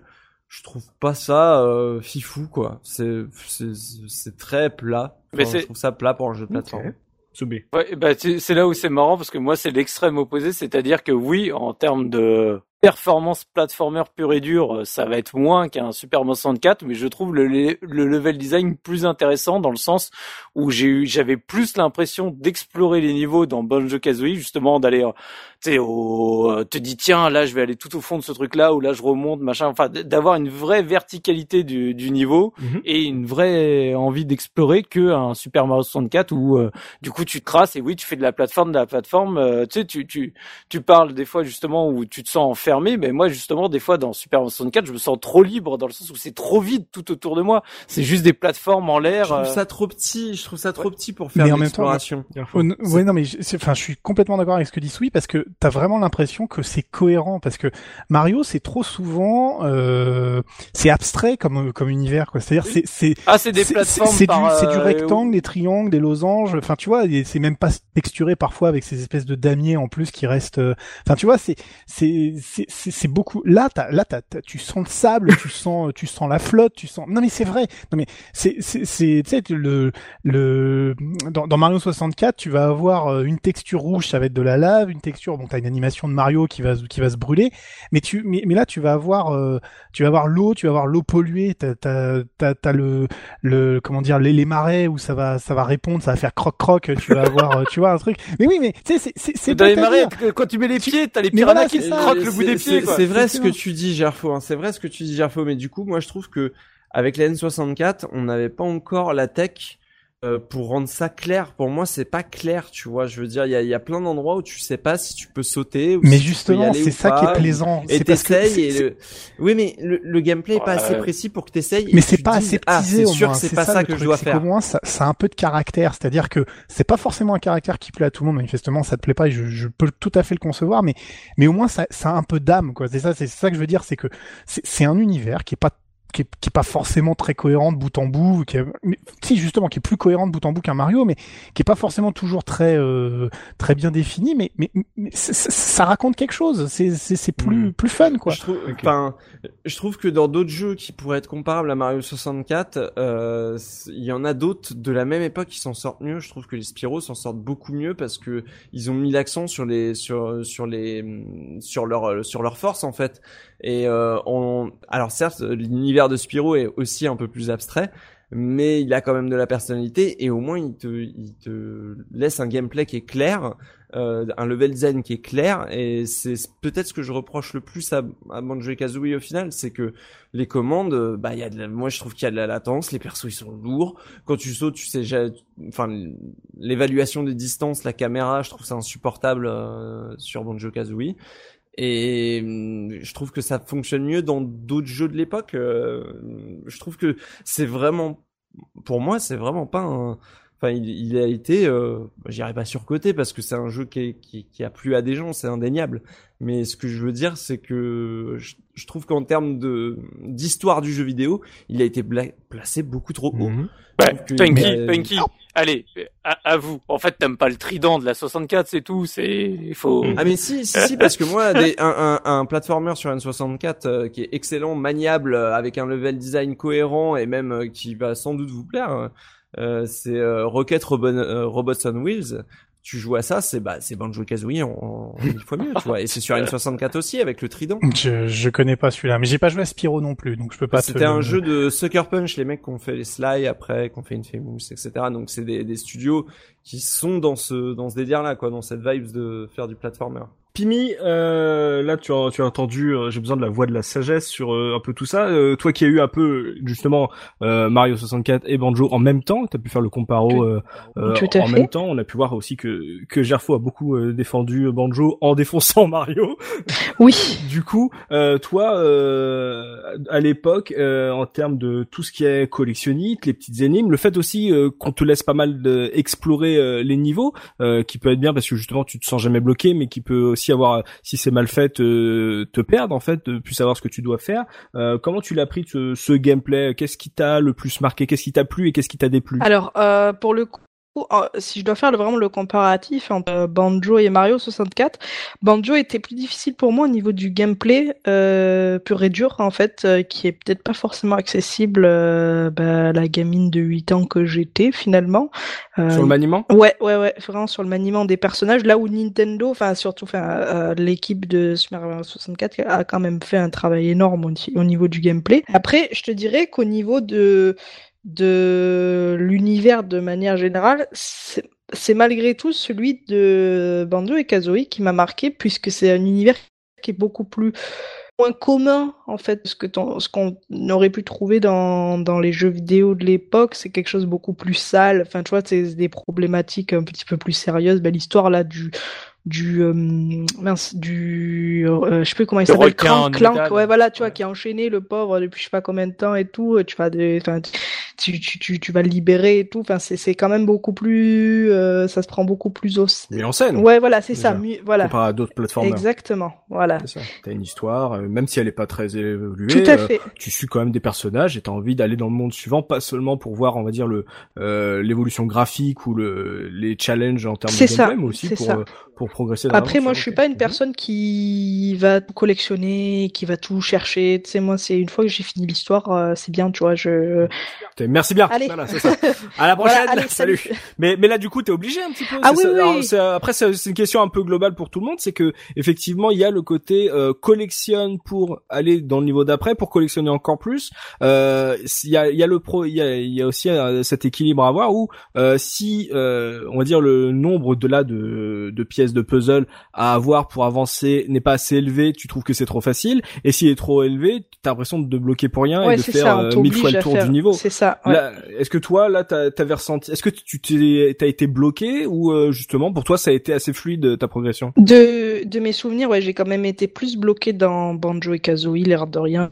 Et, de, et c'est pas pour rien qu'aussi on avait appelé les trucs, c'est pour les solus, ça, pour savoir où est-ce que ça se situe, ah bah oui, voilà. certaines notes de Mewtwo, les trucs comme ça. D'où la note de téléphone. Ah, voilà, exactement, parce qu'en fait, tu, tu fais 15 fois le tour du niveau, euh, tu es bon, ben ok, euh, merci, mais non merci, quoi, tu vois. D'accord, ok. Voilà. Euh, un peu, ouais, un peu bloqué là-dessus sur ce côté collectionnite, mais finalement, même si t'es bloqué, bah apparemment l'univers et la, enfin l'univers te faisait continuer à jouer en fait. Oui, tout fait. Et puis le fait est que je jouais avec mon père, donc tu vois, si c'est pas moi qui prenais la manette, c'était lui aussi. Hmm. Ok, d'accord. Donc euh, t'as été un peu bloqué, mais ça n'a pas été forcément un, énorme frein. Ça, ça, ça t'a jamais euh, fait euh, renoncer. Au non, voilà. Le voilà le fait, je, mhm. je l'ai fait à deux. Donc si c'était si quand j'en avais marre, ben j'en avais enfin tu vois je pouvais suivre quand même l'histoire via mon père qui jouait D'accord. Euh, Soubi, tu as parlé euh, justement de, de pouvoir, d'habilité euh, de tes personnages qui euh, se débloquaient au fur de la, au fil de l'aventure. Ça veut dire que euh, t'es invité à retourner sur des niveaux précédents pour progresser à des endroits inaccessibles auparavant à la à la Metroidvania ou de mémoire plus light non. que ça. D'accord. De, de, de, mémoire non. À chaque fois, c'est le, le nouveau truc qui se débloque apparaît dans ce niveau et après ils seront dans les suivants. Mais t'avais mhm. pas à revenir dans. Alors après, je dis peut-être une bêtise, mais j'ai j'ai j'ai aucun souvenir de ça du coup. Euh. Je crois que c'est ça. Ouais. C'était bien fait. C'était euh, c'était light, c'était euh, déjà que le, le les maniements faut faut y retenir, il n'y a pas à, revenir en arrière. OK mm. Donc assez non, non. vous avez pas parlé des boss parce que moi j'ai j'ai checké un peu des vidéos, j'ai vu de, de, très gros boss et euh, euh, je vous entends pas les balancer. Ça veut dire quoi? C'est que le côté euh, sauter sur les ennemis, défoncer les boss, c'est pas forcément là-dessus qu'il faut attendre le jeu? C'est pas là où t'as le, t'as t'as pas de progression en mode, euh, on n'a pas de boss traditionnel, je vais dire, tu sais, où tu vraiment, Ouais. tu, tu vas avoir quelques niveaux où tu vas avoir un personnage peut-être qui va être un peu mis en avant, mais tu vas te retrouver dans des situations un peu individuelles. Je prends typiquement le premier niveau, on peut considérer que l'énorme gorille qui est au sommet de son arbre est un boss. Euh, en fait, il est, il est, au, il, te- il est, il est, il est en haut du, en, en haut de, de, de- d'une espèce de palmier et il te lance des oranges, des oranges qui font sproche quand elles s'écrasent, c'est très rigolo parce que les bruitages font bien, je le maintiens. Sproche. non mais eh oui, voilà, c'est ça. la vache. Voilà, c'est ça. Mais en gros, le, croc, le- croc, le but de ce, le but de ce personnage, ça va être juste de te mettre en situation face à une aptitude que tu apprends juste à côté, qui est le cracher d'œufs. Où en gros, tu vas commencer à ramasser des petits œufs bleus qui traînent comme un, qui sont un collectible comme les autres, Mhm. et qui, en fait, bah, il faut te positionner correctement pour pouvoir tirer les œufs. euh, C'est Kazuhi Mhm. qui les lance. Euh, en avoue, gros- avoue que t'as hésité à dire. Allez. J'ai- C'est remonté, c'est remonté. Je, depuis le début, je, Oh, mais moi, depuis le début, je t'attends là-dessus. Mais, euh, voilà. Mais je sais, je sais. Je me suis dit, j'ai pas de raison de le dire, mais là, oui, J'imagine un, un dessin Euh, de biscotte avec Banjo Gaioli et Kazoo. oh là là. Et, et, et si tu veux, enfin, c'est- juste une mise en situation, mais c'est un personnage qui te raconte une histoire. Il va faire évoluer un peu le niveau autour de lui quand il va être battu, et il va te filer une pièce de Mhm. puzzle. Mais t'as pas le, t'as quelques affrontements, euh, je pense, euh, plutôt quand t'es en fait en mode transformé, c'est-à-dire euh, quand t'es en quand t'es en abeille par exemple, c'est le seul moyen de rentrer dans la ruche. euh, tu vas affronter la, tu vas affronter l'abeille, la reine, la reine abeille quoi. Mais tu vas l'affronter, ça va être, il va falloir, je sais même plus comment on le fait, mais euh, il va falloir lui sauter dessus. Ou euh, on n'est pas sur du, du, du combat de boss euh, défini dans une arène avec euh, une grosse mise en abîme, qui est plutôt l'apanage de Donkey Kong 64, Mhm. où il y a t'as vraiment un boss à chaque fin de niveau et c'est l'objectif où il faut aller le battre. Là, c'est parfois il y a des parfois il y a des gros monstres et ils vont te lâcher une pièce de puzzle. Parfois il y a des gros monstres et ils vont juste débloquer un coin du niveau et parfois il y en a pas. Et voilà, c'est c'est tout. Et c'est plus euh, les les t'as plus des personnages qui vont être dans le contexte d'un niveau qui vont amener un un gameplay. Et typiquement le morse, le morse va refuser de te parler quand tu vas être en mode euh, euh, en mode ours euh, banjo simple. Par contre, tu vas te transformer chez le sorcier, tu reviens et là, il te dit bah voilà, chez- ça c'est chez moi, il te montre euh, il te montre son lit, il te montre son sa table et puis il dit ah bah tiens, mes enfants ont disparu, puis hop, il va te dire bah tu pourras aller les chercher parce que moi je dois m'occuper, je dois aller au boulot demain. Ou un truc comme ça, tu vois. Ça va être euh, ça va être plus euh, de l'interaction un peu un Mhm. peu mignonne, gentille euh, sans sans prétention quoi. Ouais, pour, Donc, pour euh, être oui. franc, euh, sans, sans- sans réviser, je, tu m'aurais demandé de citer un boss du jeu, j'aurais été incapable de citer un boss parce que j'ai Bah, pas T'as de le boss. boss en- de fin après, Oui. t'as Gruntilda qui T'as est le vrai Gruntilda, boss, mais- mais, mais à voilà. part ça, euh, voilà. enfin, Pour, pour moi, il n'y a pas de boss dans le jeu en fait. Donc, gros, euh, vous avez parlé de des transformations, donc euh, euh, où il, faut donc euh, collecter des c'est c'est des crânes pour euh, Oui. se faire transformer. Et euh, les transformations, c'est pas pour avoir des trucs bonus, c'est toujours euh, pour avancer dans le on va dire, entre guillemets dans le- l'histoire principale. Euh, C'est dans le stage? Oui, oui. C'est- Mais ce que je veux dire, c'est que c'est pas des, c'est pas pour débloquer un- une zone bonus pour compléter, pour avoir euh, toutes les toutes les pièces de puzzle. C'est c'est des, on va dire des. des- Si c'est plus D'accord. ça. Si si c'est plus ça. C'est c'est C'est en jamais fait, un passage le- obligé. En général, c'est ils ont un pouvoir. Bah, ça dépend. C'est en fait ce qu'il faut. On peut décrire rapidement tout le principe du jeu, c'est que tu vas avoir régulièrement. euh, donc pour débloquer les mondes, ce qu'expliquait Pimi, il faut que tu aies des pièces de puzzle. Mhm. Donc en fait, si tu vas aller devant un tableau, puis tu vas poser les pièces une par une jusqu'à former le, le symbole du niveau qui va qui va s'ouvrir dans le hub principal. Et tu vas avoir régulièrement des, des portes avec un où il faut collecter les notes, les notes de musique, et il faut atteindre un palier de notes pour pouvoir les débloquer. Pour atteindre le boss final, euh, il te faut, je crois, 90% des pièces qui sont dans le jeu. Ah, quand même. Hein. Et t'as un Mhm. tableau, et t'as un tableau en plus Mhm. Qui lui est optionnel, qui te permet de débloquer la double vie. C'est en fait tes- points de vie sont symbolisés par des des rayons de miel, Oui. puisque les ours aiment beaucoup le miel. Et en gros, euh, chaque rayon de miel vaut un point de vie. Et si tu si tu dé- si tu débloques toutes les pièces de puzzle du jeu sauf deux, donc t'as le droit d'en rater que deux, tu peux compléter ce tableau et tu obtiens les les rayons de miel rouges qui valent deux points chacun. Et donc le, le, le fait de te transformer dans un niveau va débloquer. Mais à certains niveaux, tu vas avoir besoin de la transformation pour débloquer deux ou trois pièces de puzzle. Dans un autre, c'est obligatoire dès le départ et t'en as besoin pour six ou sept pièces. Ok. Donc en fait, t'es es obligé de donc du coup ça te conditionne à ramasser les, les crânes qui ne réapparaissent pas on est bien d'accord il y en a un à différents emplacements du niveau tu quittes le niveau tu reviens ils réapparaissent pas au même endroit donc il faut vraiment que tu les collectes tous et en gros c'est que des systèmes comme ça de porte euh, enfin de C'est juste de- un de- autre de collectif points- du de jeu, points de progression quoi voilà c'est ça c'est c'est un point de Et progression du, dans et le jeu du coup, donc, je suis euh, désolé, mais t'as Ok. toujours l'impression que le jeu, il essaye de te stopper tout le temps. C'est insupportable. T'essayes d'avancer dans le jeu, tu veux continuer, tu veux connaître l'histoire, et à chaque fois, il te met une porte devant la tronche. Ah, mais tu dois récupérer ça. Toi, t'as l'impression que, en avancer. gros, ils ont rallongé leur durée de vie avec des trucs qui, toi, te parlaient pas en termes de, de collection, ou en, en tout cas- en tout cas en termes de gameplay. Bah, ça me parlait, ça, ça m'aurait parlé en fait si les challenges proposés euh, résidaient euh, justement de la plateforme et des trucs malins comme ça. Mhm. Mais malheureusement, euh, il y a aussi plein de bullshit à côté, quoi. Genre euh, des mini-jeux, des machins, des trucs. Enfin, c'est chiant. Enfin, Ça il y peut a être rigolo, trucs à faire. Où tu Euh, dois oui, réfléchir, où tu dois lancer chouette. le bon truc sur le bon machin, où tu dois sauter. euh. Mhm. Enfin, c'est trop énigme en fait. c'est trop- beaucoup plus exagéré dans Donkey Kong 64 quand même hein, parce que dans Donkey Kong Ah oui, oui, 64 oui, non, c'est vraiment abusé là pour euh, le coup c'est- c'est où tu pire. fais 18 fois le même mini-jeu parce qu'il faut débloquer 18 Ouais, bananes, ouais. euh, c'est c'est pénible.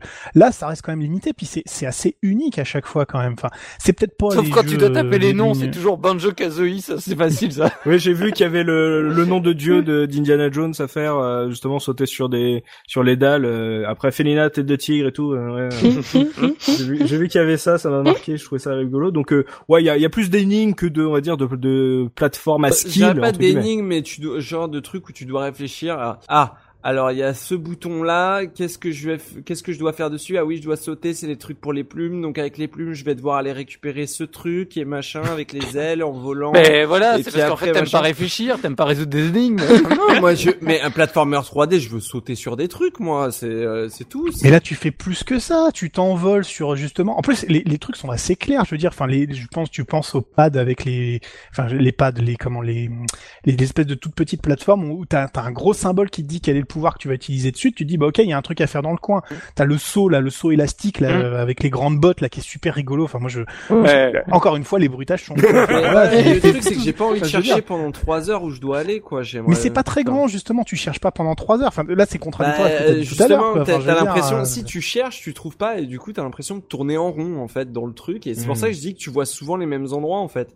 C'est que des fois, tu peux passer à cinq, cinq fois au même endroit et t'as pas vu euh, le PNJ ou le truc euh, qui va te faire activer un nouveau bouton, un nouveau machin, ou qui va te faire comprendre que tu dois faire ceci ou cela.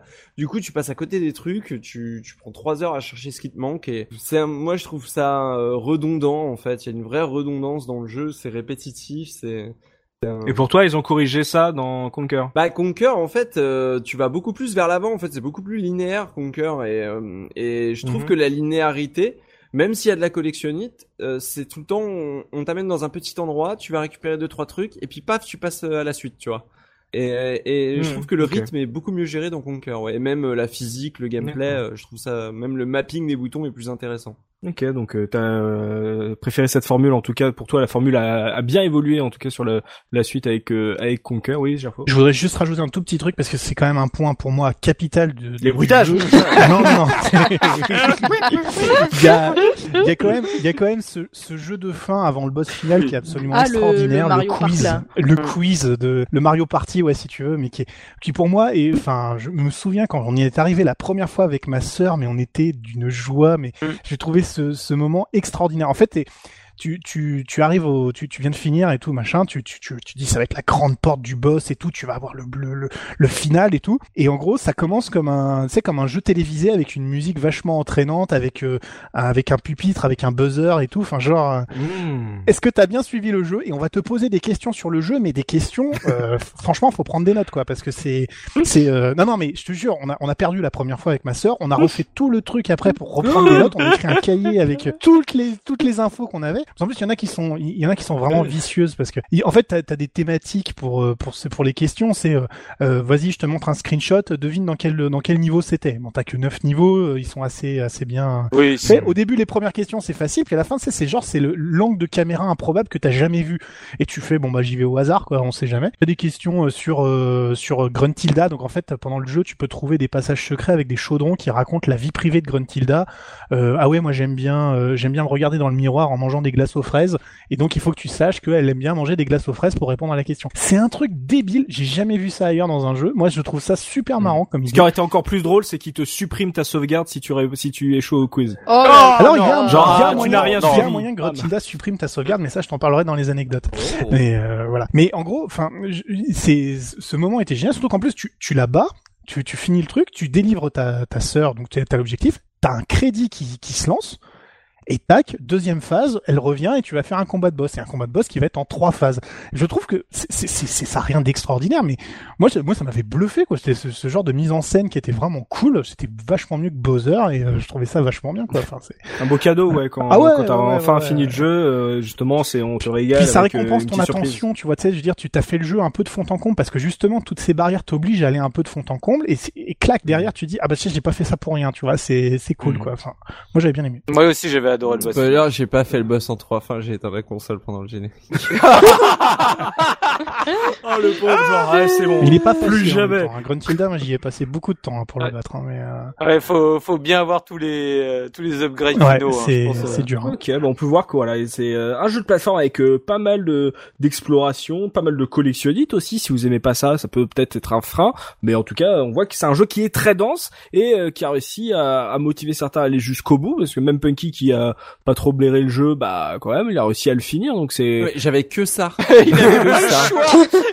mais tu sais, La euh, quand t'as que ça euh, que t'aimes pas, tu peux juste dire bah non. euh, je Il était chose, ficelé sur sa chaise, la manette à la main. tu sais. C'est Je ça. rappelle que mon Rayman 2 et mon Sonic Adventure étaient chez mon cousin. Donc, euh, chaud, quoi. Ah oui c'est vrai. Ah, Rayman 2. Il faudra peut-être un jour qu'on s'intéresse à ça aussi. Euh, du coup euh, ouais il y a, il y a pas mal de choses. hein. Il y a des on va dire c'est un univers de plateforme qui est quand même euh, assez classique mais euh, qui euh, qui peut être euh, intéressant, qui qui se laisse suivre avec une petite euh, mise en scène euh, légère mais qui est quand même présente. Et voilà pas mal d'exploration. Il y a certains qui peuvent être perdus, qui pas savoir ce qu'ils doivent faire, mais en tout cas, vous serez peut-être jamais bloqué avec bah, pas mal de, de collectionnistes et de, de personnages assez rigolos à découvrir. On va faire un point sur l'esthétique du jeu. Avec toi, Punky, artistiquement et techniquement, comment ça, ça se ça se débrouille sur une N64 Toi, tu t'as dit que on t'a entendu dans le podcast, t'as dit que le jeu était trop ambitieux pour la technique. Euh, je trouve, enfin, c'est pas qu'il était trop ambitieux, mais je trouve qu'il met l'accent sur des choses qui sont un peu futiles.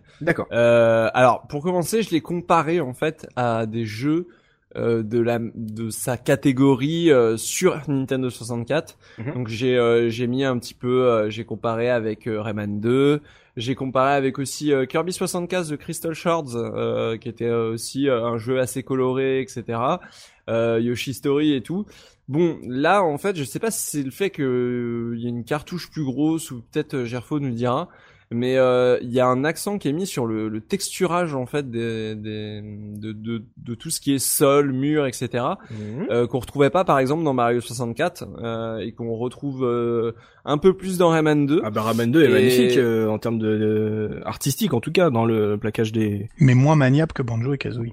D'accord. Euh, faux, totalement faux. Je l'ai fait Euh, au clavier. Moi, je l'ai fait au clavier, celui-là, j'en Ah ai bah oui, j'en non, mais encore rien des n'est rien- rien n'est pire qu'un jeu de plateforme au clavier, hein, Banjo Kazooie ou pas. Mais euh, non, mais en gros, euh, le plus proche que j'ai trouvé, ça va être Rayman 2 et il est euh, vraiment comparable à Rayman 2. Il y a, il est pas au-dessus, pas en dessous. Mhm. Donc euh, on va dire que c'est un, c'est un bon point parce que Rayman 2 sur N64 était vraiment pas mal. Mhm.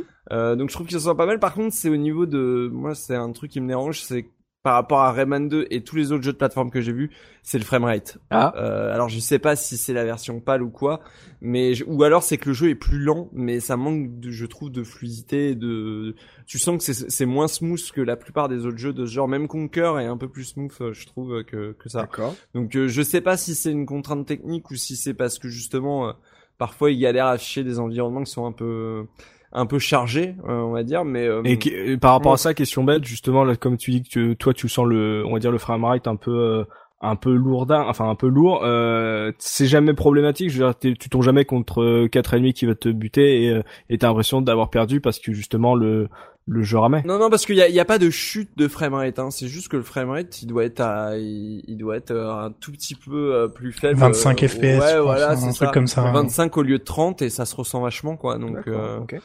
euh, mais à part ça, non. Après, ça ralentit pas. Hein. Ça tourne, ça tourne impeccable. Hein. Même, euh, même il y a, on en reparlera peut-être dans les anecdotes, mais il y a des effets que la N64 sort et qu'aucun émulateur n'arrive à sortir aujourd'hui euh, de N64. Hein. Les, Mhm. les effets de, de transition de, pièces de puzzle, elles sont magnifiques. Hein. Mhm.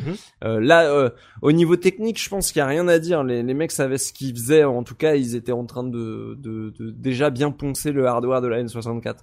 Euh, après, c'est au niveau artistique et ça, c'est une question de goût, j'ai envie de dire. Évidemment. Moi, c'est vraiment pas dans mes goûts, pour le coup. Mhm. Euh, je trouve ça terne. Je trouve ça vraiment terne parfois. Terne Euh, Terre n'est pas le mot que j'aurais Bah, en fait- employé parce que c'est très et coloré tu- quand tu quand compares à des jeux clinquants, euh, tu prends, euh, euh, bah, on prend le Kirby par exemple, il est clinquant, le Yoshi Story, il y a des pastels et tout, mais ça reste euh, hyper, hyper lumineux. Là, je le trouve sombre le jeu, je le trouve trop contrasté. C'est toujours des, des nuances de vert, de marron, de, enfin, c'est, il y a rien de, enfin, je le trouve pas magique le monde en fait, je le trouve beaucoup trop terre à terre D'accord. et euh, un peu un peu euh, ouais alors Conker est comme ça mais vu que c'est une parodie et qu'il y a tout le délire du personnage de Conker je trouve que ça va mieux avec Ok. euh, par exemple mais là euh, je trouve que les personnages sont en tout cas les deux personnages principaux euh, sont trop colorés par rapport euh, à certains certains pans du décor quand ils arrivent dans des, des égouts des machins des trucs Alors c'est vrai, j'ai Enfin, décor qui est pas assez coloré par rapport au perso. voilà je je sais pas c'est peut-être l'effet texturage hein, qui rend ça Ouais, parce que franchement, Euh, à part que, le euh, niveau donc euh, du bateau métallique et du euh, de la caverne de de Le Cranker, Cranker. euh, Le Cranker, ouais. le, le reste pour moi c'est hyper coloré. Hein. Euh, je veux dire la, la, la Ouais. plage euh, avec le sable, la mer et tout, le le désert. Moi j'adore le désert avec tout ce, ce côté jaune de partout. Enfin, je- Ah, je sais pas, je euh, je trouve que bah, après c'est une question de goût hein, mais Oui. moi c'est vraiment euh, je trouve ça euh, trop trop tristoun en fait parfois euh, et surtout qu'en fait comme j'ai dit vu que c'est petit T'as souvent l'impression d'être enfermé, donc je sais pas. je- C'est pas un jeu dans lequel je me suis. C'est c'est pas un jeu dans lequel je me suis plus à rester pour Mhm. explorer en fait. Euh, vraiment, euh, euh, dès que je pouvais avancer et changer d'environnement, je le faisais. C'est peut-être aussi pour ça que l'expérience a pas été bonne pour moi parce que bah, c'est un jeu qui te bloque souvent et qui te demande de, de fouiller le moindre recoin de chaque truc. Mais moi, rester dans des petites zones et fouiller dans tous les coins, euh, surtout quand l'univers me plaît pas, bah Mmh, du coup euh, ça me lasse vite quoi. Donc euh, j'en ai pas gardé des bons souvenirs. Et je trouve qu'il y a des jeux qui sont beaucoup plus colorés, qui utilisent beaucoup mieux la palette de couleurs de, de la N64, euh, euh, type bah tout ce qui est Mega, Mega Man Legends, tous ces trucs là. Je trouve je trouve qu'il y avait mieux à faire pour un, un platformer enfantin justement. quand tu vois Yoshi Story. Euh, euh, tu le mets à côté, tu, tu, tu vois tout de suite la Oui. différence en fait. Il est pas très beau pourtant ce jeu. Enfin, Yoshi C'est pas Story, qu'il est c'est- beau, enfin, mais je trouve qu'en termes de euh, couleurs, il est beaucoup plus ordonné. Enfin, je sais pas. Mais j'ai- j'ai j'ai souvenir d'un jeu un peu flou, moi, tu sais, quand je pense à Yoshi Story, tu sais, avec des, des, des trucs qui bougent un peu, enfin, tu sais, genre où c'est c'est pas très bien défini euh, autour, c'est les fruits qui étaient jolis Non, mais, autour de bah, l'écran, mais le reste Comparle-le était pas à, très... à Diddy Kong. Tu vois, Diddy Kong Racing. Euh, je trouve que Diddy Kong Racing, les couleurs sont, sont beaucoup moins bien foutues. Alors, le jeu est un peu moins beau, Il est peut-être plus rapide aussi. Voilà, ouais, il est un donc peu il moins a beau. besoin d'être mieux défini. mais au niveau de, la palette de couleurs que propose le jeu et les environnements du jeu, je trouve ça beaucoup plus agréable et beaucoup plus sympathique à, à beaucoup plus justement dans l'esprit enfantin que que Banjo. Je trouve que Banjo et Kazooie, qui sont jouables dans Diddy Kong Racing, Mhm. euh, ou, ou juste Banjo, je sais plus, mais à top, Juste Banjo. bah, je trouve qu'il a plus la place dans un univers comme ça que dans son dans l'univers de son jeu. Après, j'ai pas joué au 2, mais le 2 est peut-être plus coloré. Question, Euh, question technique, Punky, euh, la caméra sur euh, ce platformer 3D, elle s'en sort comment comme tous les autres. C'est là où j'ai un gros problème. Non, non, non, non, non, pas comme tous les autres. C'est c'est basiquement la caméra la caméra de Mario 64, ça fonctionne plus ou moins pareil. D'accord. Euh, sauf que euh, le level design est parfois trop, hum, je saurais pas comment, ouais, trop confus. Ce qui fait que parfois on veut on veut tourner la, la caméra et elle se cogne vraiment contre des murs et beaucoup plus que dans Mario 64 je trouve. Mhm. Euh, je- Il y, a, il y a des moments qui sont chiants parce que la caméra est pas d'accord et veut pas se placer exactement comme tu le voudrais. Euh, parfois il y a certains angles qui sont un peu précalculés, mais c'est pas idéal. Euh, Mhm. surtout quand ça change, euh, quand ça change d'angle, quand ça revient à ton truc et que tu dois euh, rebouger la direction pour euh, que ton perso aille euh, dans, dans le sens où tu veux. Je sais pas si tu vois ce, ce phénomène que tu retrouves euh, dans des jeux de plateforme où la, la caméra elle, elle bouge et mais toi ton stick il continue à aller vers l'avant mais t'es pas calé avec ce que tu vois à l'image parce que ton perso il court vers la droite tu vois Ouais. enfin c'est c'est c'est très bizarre il y a y a y a cet effet là de temps en temps euh, sur certains plans et puis euh, à part ça, c'est rien de grave. Hein. C'est le jeu, il est finissable. Hein. C'est pas buggé, c'est pas Mario Sunshine. Hein. Faut se calmer, mais c'est. c'est- Mario, il prend cher sur Oh, le oh podcast. là là Comment il a pris dans ta gueule celui-là Euh, c'était c'était un peu gratuit, je m'excuse. Euh, euh, mais c'est c'est pas Bubsy 3D. Oui. Voilà, pour euh, qu'on mette Ou Earthworm. Jim 3D. Voilà, tout à fait.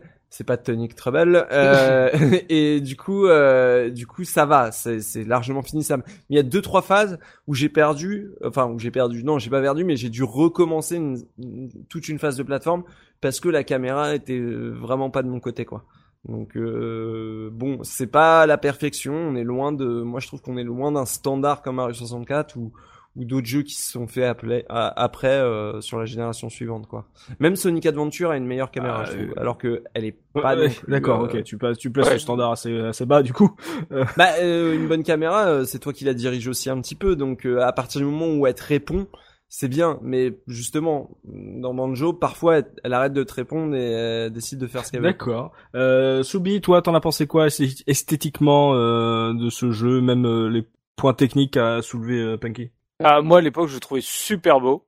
Mhm. Je trouvais qu'il enterrait complètement Super Mario 64 quand quand je l'ai mis dans ma console. Moi, je les, les enfin les, les environnements, je les trouvais sublimes. Euh, le- enfin moi moi tout l'esthétique du jeu me plaisait énormément. Comme je disais, les les niveaux me me plaisaient beaucoup, que ce soit la maison hantée, que ce soit le, le la plage, que ce soit le désert, tout ça, ils m'ont vraiment tous marqué visuellement. Mhm. Je trouvais qu'ils étaient bien reconnaissables euh, visuellement. Ils avaient chacun leur euh, leur leur DA bien bien placé, bien marqué.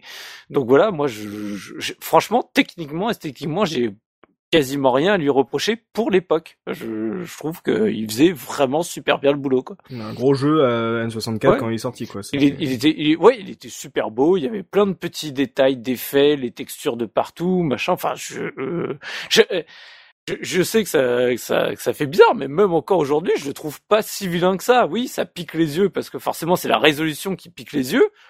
Mais voilà, je trouve qu'il Ah bah à base de textures floues, hein, là. euh, Oui, mais- c'est- mais je trouve que franchement, euh, par rapport à d'autres jeux, je trouve qu'il a pas trop trop mal vieilli encore. Ça, il y, y en a des bien pires. D'accord. Toi, tu trouves que ça, ça vieillit euh, plutôt bien par rapport à, aux jeux de, de cette époque. Euh, Pimi, toi, t'en as pensé quoi, euh, toi qui as fait ça en parallèle de Mario 64 Oh, bah, pas grand chose de plus que ce qui a déjà été dit, en fait. euh, Bah, mais Ah, mais c'est quel camp Quel camp Voilà, Ah, quel camp quelqu'un, quelqu'un, euh, Non, mais parce que là, sinon c'est... c'est- Non, Ah, non, je me en vrai, pas ce que je disais, ce que je disais, c'est que c'est vraiment l'univers de Banjo et Kazooie qui m'a, qui m'a marqué euh, du fait que Mhm. ce soit moins classique, en fait, que c'est, c'est un univers beaucoup moins classique que, que, que ce que l'on pouvait trouver dans, dans Super Mario 64 pour tout ce que j'ai pu évoquer auparavant, édulcorer des thématiques un peu plus sérieuses, etc., etc. Et puis, n'en déplaisant à Punky, moi j'ai bien aimé, j'ai, je me suis pas mal attaché au petit personnage euh, qui était. Ah mais euh, totalement, hein, mais euh, je comprends qu'on puisse aimer. Hein, je pense que c'est une question de goût. Oui, aussi, voilà, de bien sûr. en Et termes puis j'étais gamine quoi. De Enfin, préférence. tu sais, j'avais Oui, 8-9 ans. euh, Ouais, Moi j'étais peut-être un peu vieux. Hein. Moi je l'ai fait bien après. Je devais avoir 14 ou 15 Ouais, ans, donc eh, j'étais voilà, déjà peut-être voilà. un peu plus vieux. Bah, c'est l'âge à laquelle je, auquel je l'ai fait. Oui, hein. mais tu as un cœur pur, toi,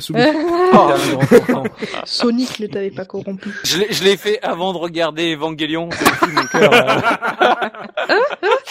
Donc toi, P- Pimi, ça t'a plutôt plu L'univers, en tout Oui. cas, te parlait bien à ton Oui, âge, euh, t'aimais bien oui. les personnages, Oui. etc. Et euh, et t'as eu des problèmes de caméra, toi? Forcément, je pense que oui, tu vois, mais de mes souvenirs, c'est pas, c'est pas ce qui m'a marqué. euh, Pas plus que sur un autre jeu, Ouais. quoi. Moi, j'ai, le souvenir d'avoir plus ragé sur Rayman 2 que sur Banjo Ah, Kazooie hein, au Rayman. niveau de la caméra. Je peux pas, je peux pas comparer. Je plus sois cette remarque sur Rayman 2, c'est Rayman 2 est très très très très bon jeu mais euh, mais le, les contrôles et la caméra étaient beau bien pire sur sur Rayman que sur ce sur ce Banjo Kazooie. D'accord. avec Mais j'aime bien, j'aime bien le, le côté bien pire plutôt que Banjo était mieux, tu vois. C'était, on, on est sur des niveaux de pire, tu vois, à l'époque euh, dans la Oui, caméra. mais c'est- franchement, la caméra à l'époque, c'était le début. Hein. Même Ouais. sur sur Super Mario 64, il y a plein de moments où j'ai ragé à cause de la caméra. Hein. C'est c'est voilà, ils, Oui. Aujourd- Ouais, mais aujourd'hui- regarde la caméra de Spyro, elle est impeccable. Ouais, mais j'aime pas Spyro. D'accord, mais bah, il tu n'empêche, t'es mais tout il le temps n'empêche. sur le fion de ton dragon.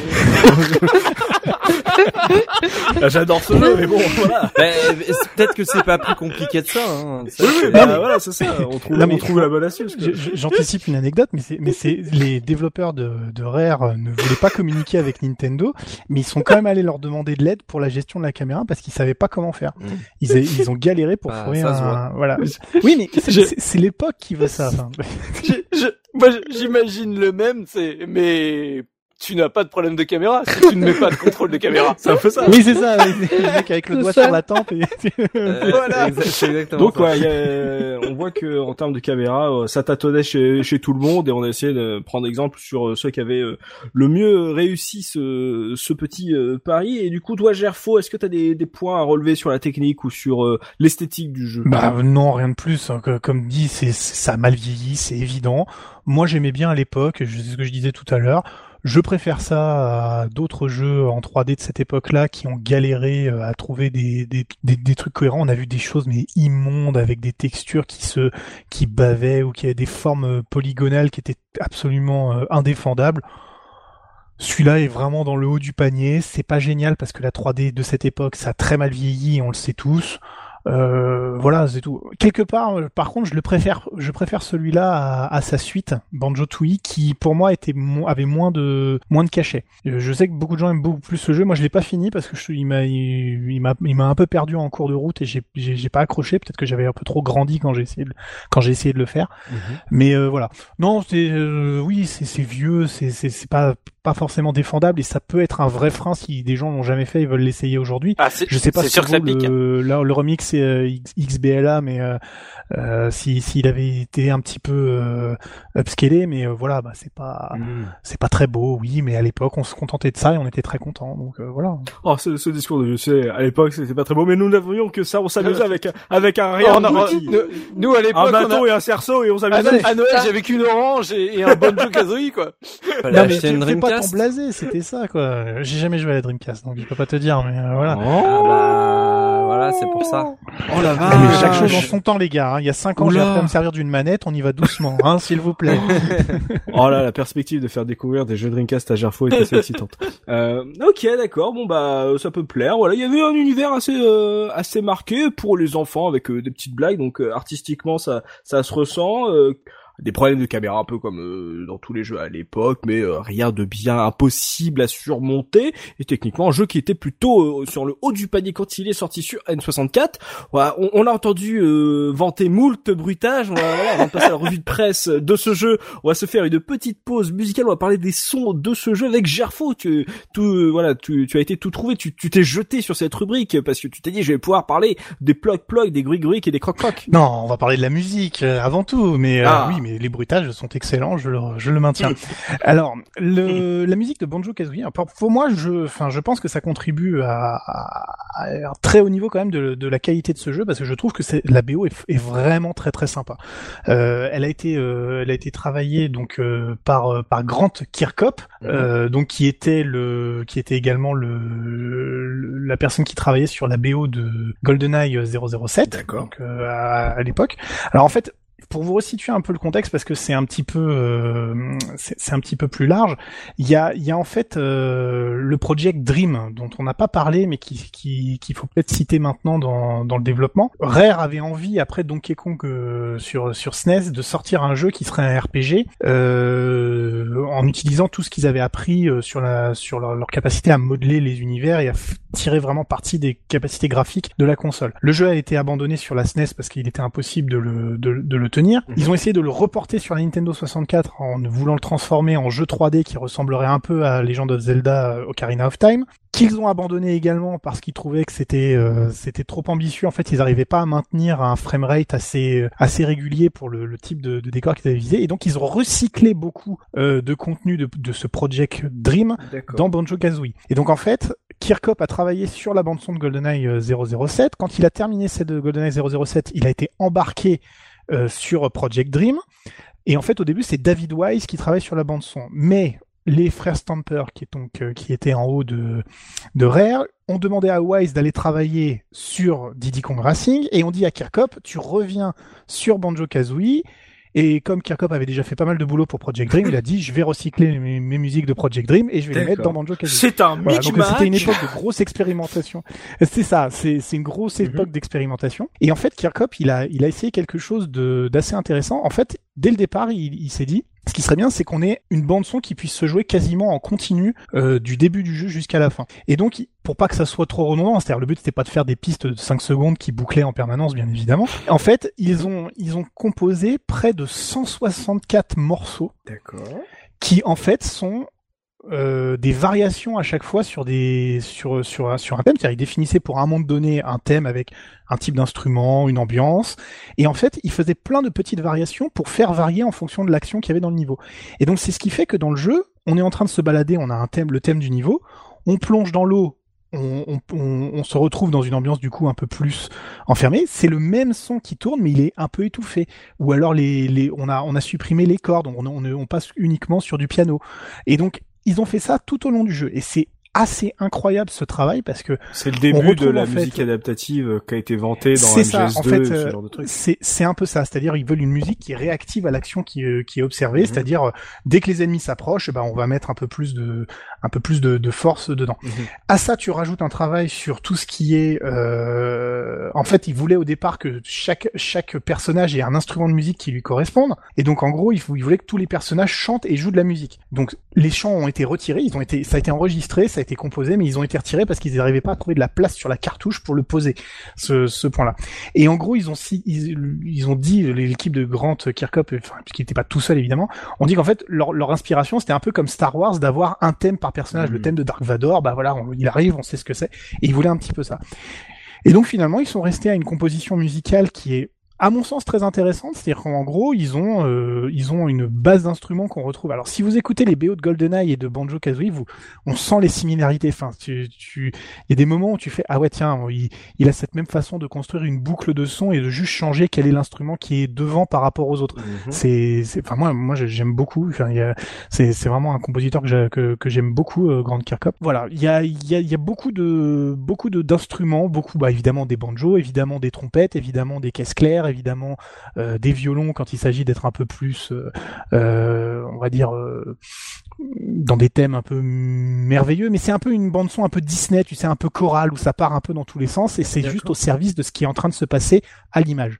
Et moi, je trouve, je trouve que c'est bien. alors, pour vous illustrer ça, j'ai été d'une originalité absolument incroyable puisque je vous ai sorti le thème de la montagne de Mambo, qui est le premier niveau et qui fait office aussi de musique de l'écran titre. Ah. Euh, voilà, qui est, euh, qui est le thème très entraînant, mais moi que je trouve euh, très représentatif de, de, l'univers du jeu. Voilà, c'est l'emblème du jeu. Voilà. Ok, bon bah, on va s'écouter ça et on se retrouve tout de suite après pour la revue de presse de Subekun. À tout de suite.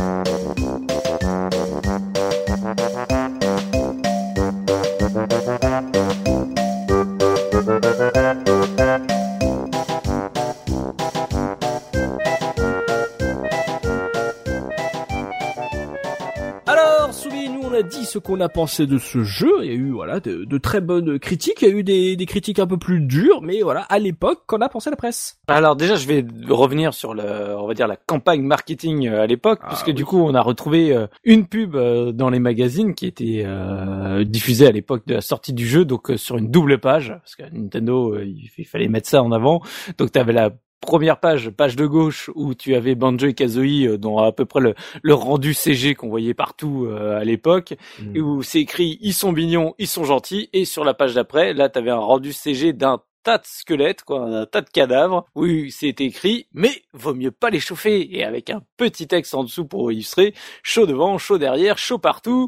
Voici Banjo et Kazooie, le nouveau duo d'enfer qui ne tient pas une seconde en place, normal vu le nombre de mâchoires béantes, de griffes acérées, d'armes affûtées qui en veulent à leurs poils et à leurs plumes, frileux et mauviettes s'abstenir. Cette pub était géniale. Ouais. Je- graphiquement, je la trouve très belle. Après, le texte, bon, c'est autre chose. Il était déjà trop long. Avait Juste Banjo Kazooie en dessous, ça suffit. Oui, voilà.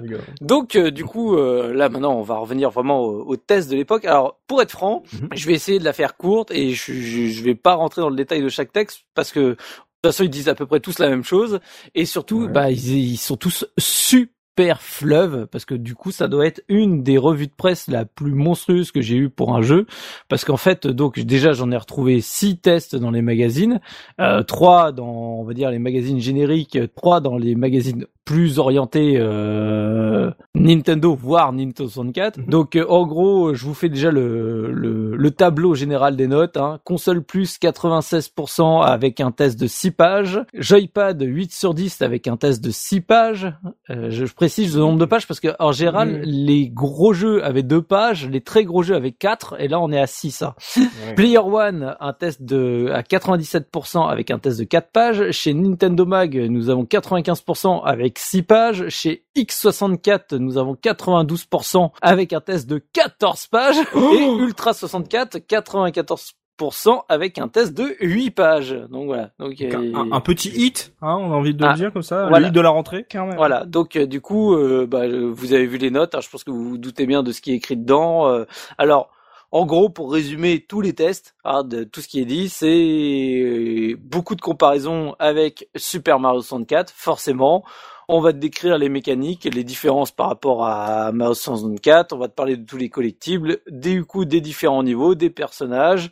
Euh, on va surtout te parler de la beauté du jeu parce que allez, euh, du coup dans tous les tests ils arrêtent pas de te dire à quel point le jeu était absolument sublimissime et voilà des, les différents niveaux et en fait t'avais plein de tests c'était quasiment plus presque des solus avec des tips attention dans tel niveau eh fais ça ça pourrait peut-être te...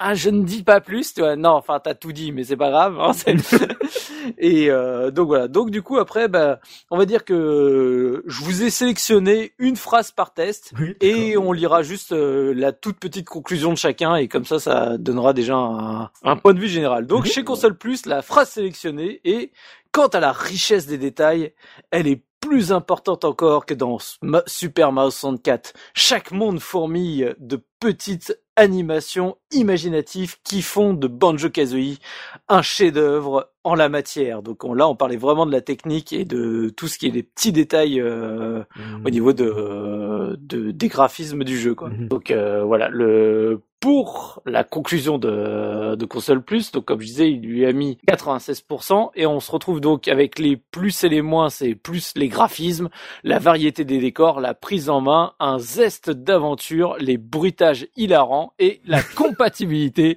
avec le kit vibration. Ah oui, qui était vendu de- derrière la boîte. Ouais, mais on s'en foutait en fait. Enfin, ouais, sincèrement, euh, j'ai pas joué avec, je vois, je sais même pas si, si ça apporte vraiment quelque chose. Et du coup, dans les moins, euh, nous avons les caméras, pas toujours bien placées, et eux, je cherche, mais je ne trouve pas. Hmm, le fameux mais eux, je cherche, je ne trouve pas. Quoi. Voilà, le, le, le mythique, parce qu'il faut mettre un deuxième, voilà, faut mettre un deuxième point et tu sais pas quoi mettre et au final tu finis par mettre ça quoi. Donc après nous passons chez Joypad où euh, la petite phrase que j'ai sélectionnée, c'est en gros là on te parle toujours des différences entre Mario 64 et Banjo Kazooie et là en termes de gameplay on dit alors parce que du coup on était un tout petit peu plus frileux quand même chez Joypad, c'est pour ça qu'il avait qu'un 8 sur 10 par rapport à tous les autres. Mhm. Et donc on va te dire, seules les transformations, mouvements et items spéciaux du couple de héros enrichissent un peu ce que Mario 64 nous faisait découvrir il y a déjà plus de deux ans. Ouais, ok. Voilà, c'est la petite phrase que j'ai retenue. Et après, du coup, nous avons en conclusion euh, l'avis de, de Rahan. On peut dire ce qu'on veut à raison sur Banjo-Kazooie, c'est vrai, il n'apporte rien de neuf par rapport à Mario, c'est vrai.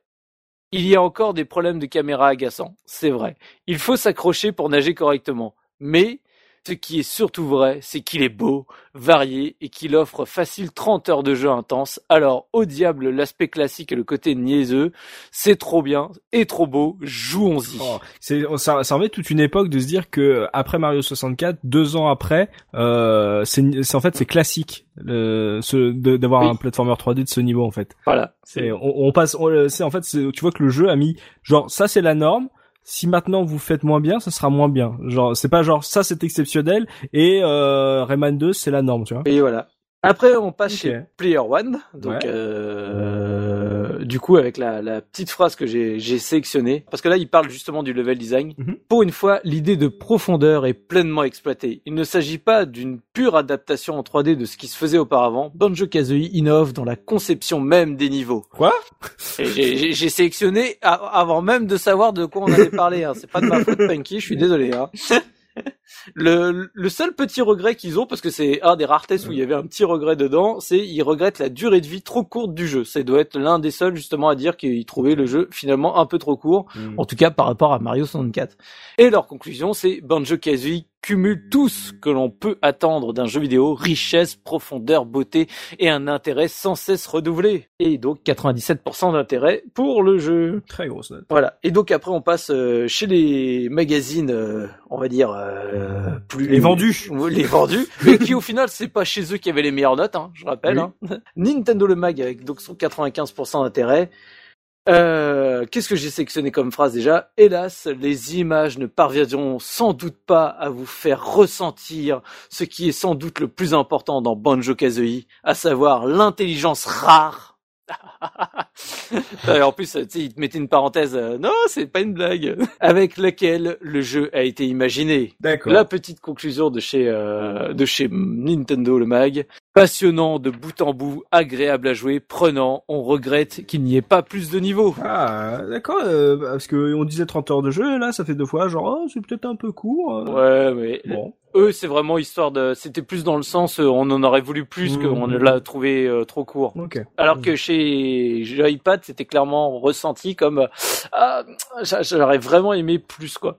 Alors après, nous avons X64 avec son re- enfin son test fleuve de 14 pages. Alors si vous voulez tout connaître du jeu sans jamais jouer au jeu, vous lisez ce test-là. C'est c'est comme regarder un let's play. En fait, je pense que tu as joué au jeu sans le sans le faire. Donc euh, en fait, le, la, la phrase que je que j'ai sélectionnée dans dans X64, j'ai sélectionné pour un but bien précis, c'est que je trouve que c'est très intéressant parce qu'on on en parle trop peu du côté des développeurs de jeux, qui est du ressenti au moment où le jeu final sort, alors que en fait souvent tu as joué à tout un tas de alpha, de bêta, de machin et compagnie, et en fait t'as tout un tas quand même un pan du jeu que t'as déjà toutes les surprises euh, en, en partie ont sauté ou au final tu, tu découvres les nouveautés, mais tu n'as jamais un regard prêt, euh, j'ai envie de dire vierge, Mhm. au moment où tu mets la main sur le jeu et, et encore plus aujourd'hui.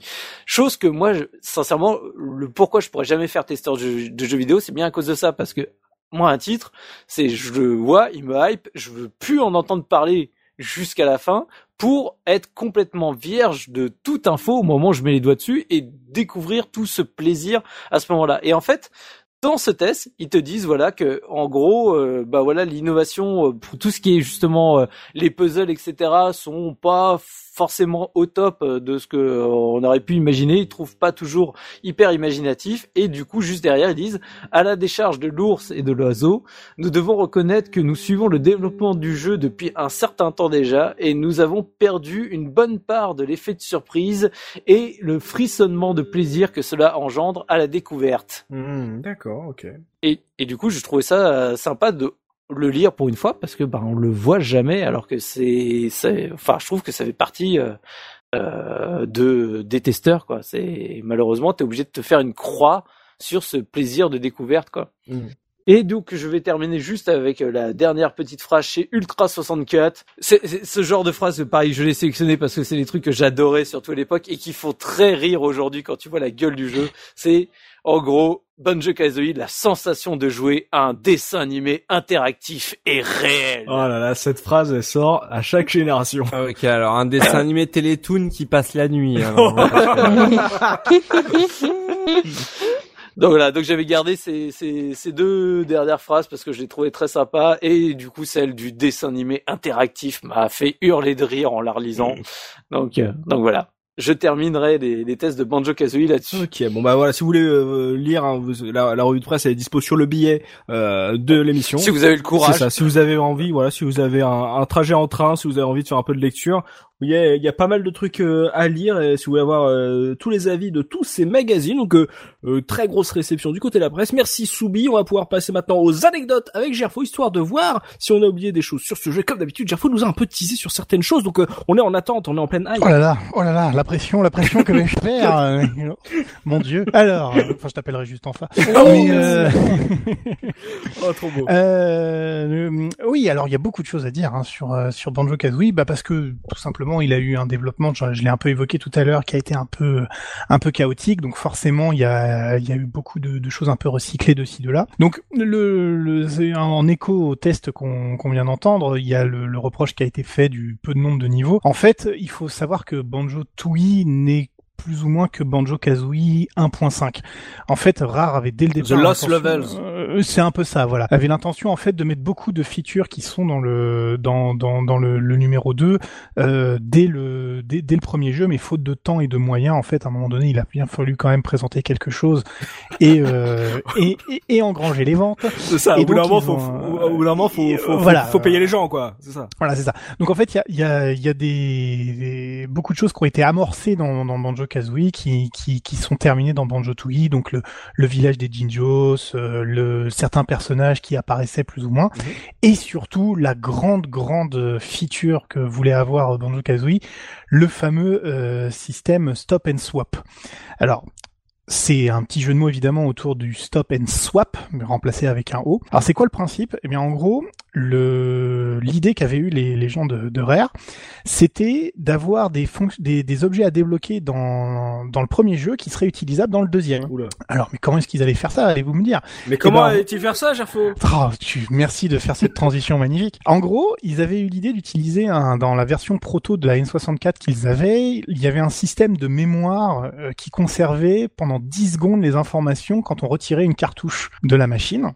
Et donc leur idée, La leur idée, leur idée tu était la de débloquer en fait euh, à la fin du jeu un endroit spécial où tu dirais que tu mettrais en mémoire des informations Mhm. couper ta machine, enlever la cartouche de Banjo Kazooie, mettre celle de Banjo Tooie, rallumer.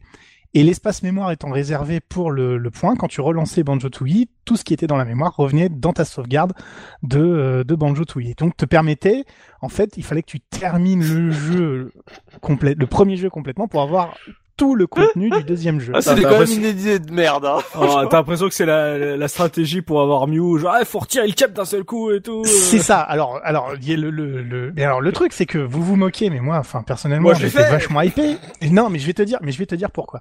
Parce qu'en fait, quand tu finis le jeu en mode, euh, en mode full, c'est-à-dire que tu débloques les 100 Jinjos qui sont emprisonnés dans le jeu, après le générique de fin, t'as un, t'as un générique secret où Mambo te fait un petit teaser, en fait, du jeu à venir.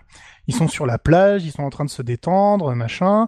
Et dit tiens regarde j'ai trois j'ai trois petites vidéos à te montrer euh, du, du futur jeu. Et en fait il te montre des éléments que tu as déjà vu dans le jeu. Alors notamment, il y a la fameuse clé de glace qui est dans le niveau de glace que tu vois derrière un mur invisible, enfin un mur solide que tu peux pas traverser, mais qui est transparent et tu vois une grosse clé. Tu... Elle te sert à aucun moment dans le jeu. Il te dit bah ça, ça servira dans le prochain jeu. Et puis après, il te montre aussi euh, deux œufs mystérieux. Notamment, il te montre euh, un élément du décor dans le niveau du, des pirates, Mhm. où en gros, normalement, t'as as juste un tout petit îlot qui dépasse avec un tout petit panneau qui dit danger parce qu'il y a le requin qui tourne autour. Mais si tu, si tu- là, il te montre le niveau. En fait, c'est une énorme caverne immergée qui sort de la mer. Tu rentres à l'intérieur et tu débloques un œuf. Il y a un gros œuf qu'il faut qu'il faut ouvrir. Et il t'en montre un autre. Je me rappelle vraiment de cette fin, c'était génial. Voilà. Et en fait, tout ça, c'était du teasing pour le pour le pour le, le 2 en disant, bah ouais, une fois que le 2 sera sorti, il faudra revenir dans le 1 pour faire ces éléments-là pour pouvoir transférer les infos dans le 2. Oula, oui. Et c'était un projet qu'ils avaient et qu'ils ont jamais pu mener à bien. Pourquoi? Parce qu'en fait, il y a eu une révision du hardware euh, côté Nintendo euh, en euh, un an après la sortie. Et ce fameux espace de mémoire de 10 secondes, il a été réduit à une seconde. Donc il était physiquement impossible de, de transférer l'information euh, assez vite. Sans compter que... J'imagine les mecs de Rare en train d'essayer quand même au cas où, tu vois. Genre- que c'est possible.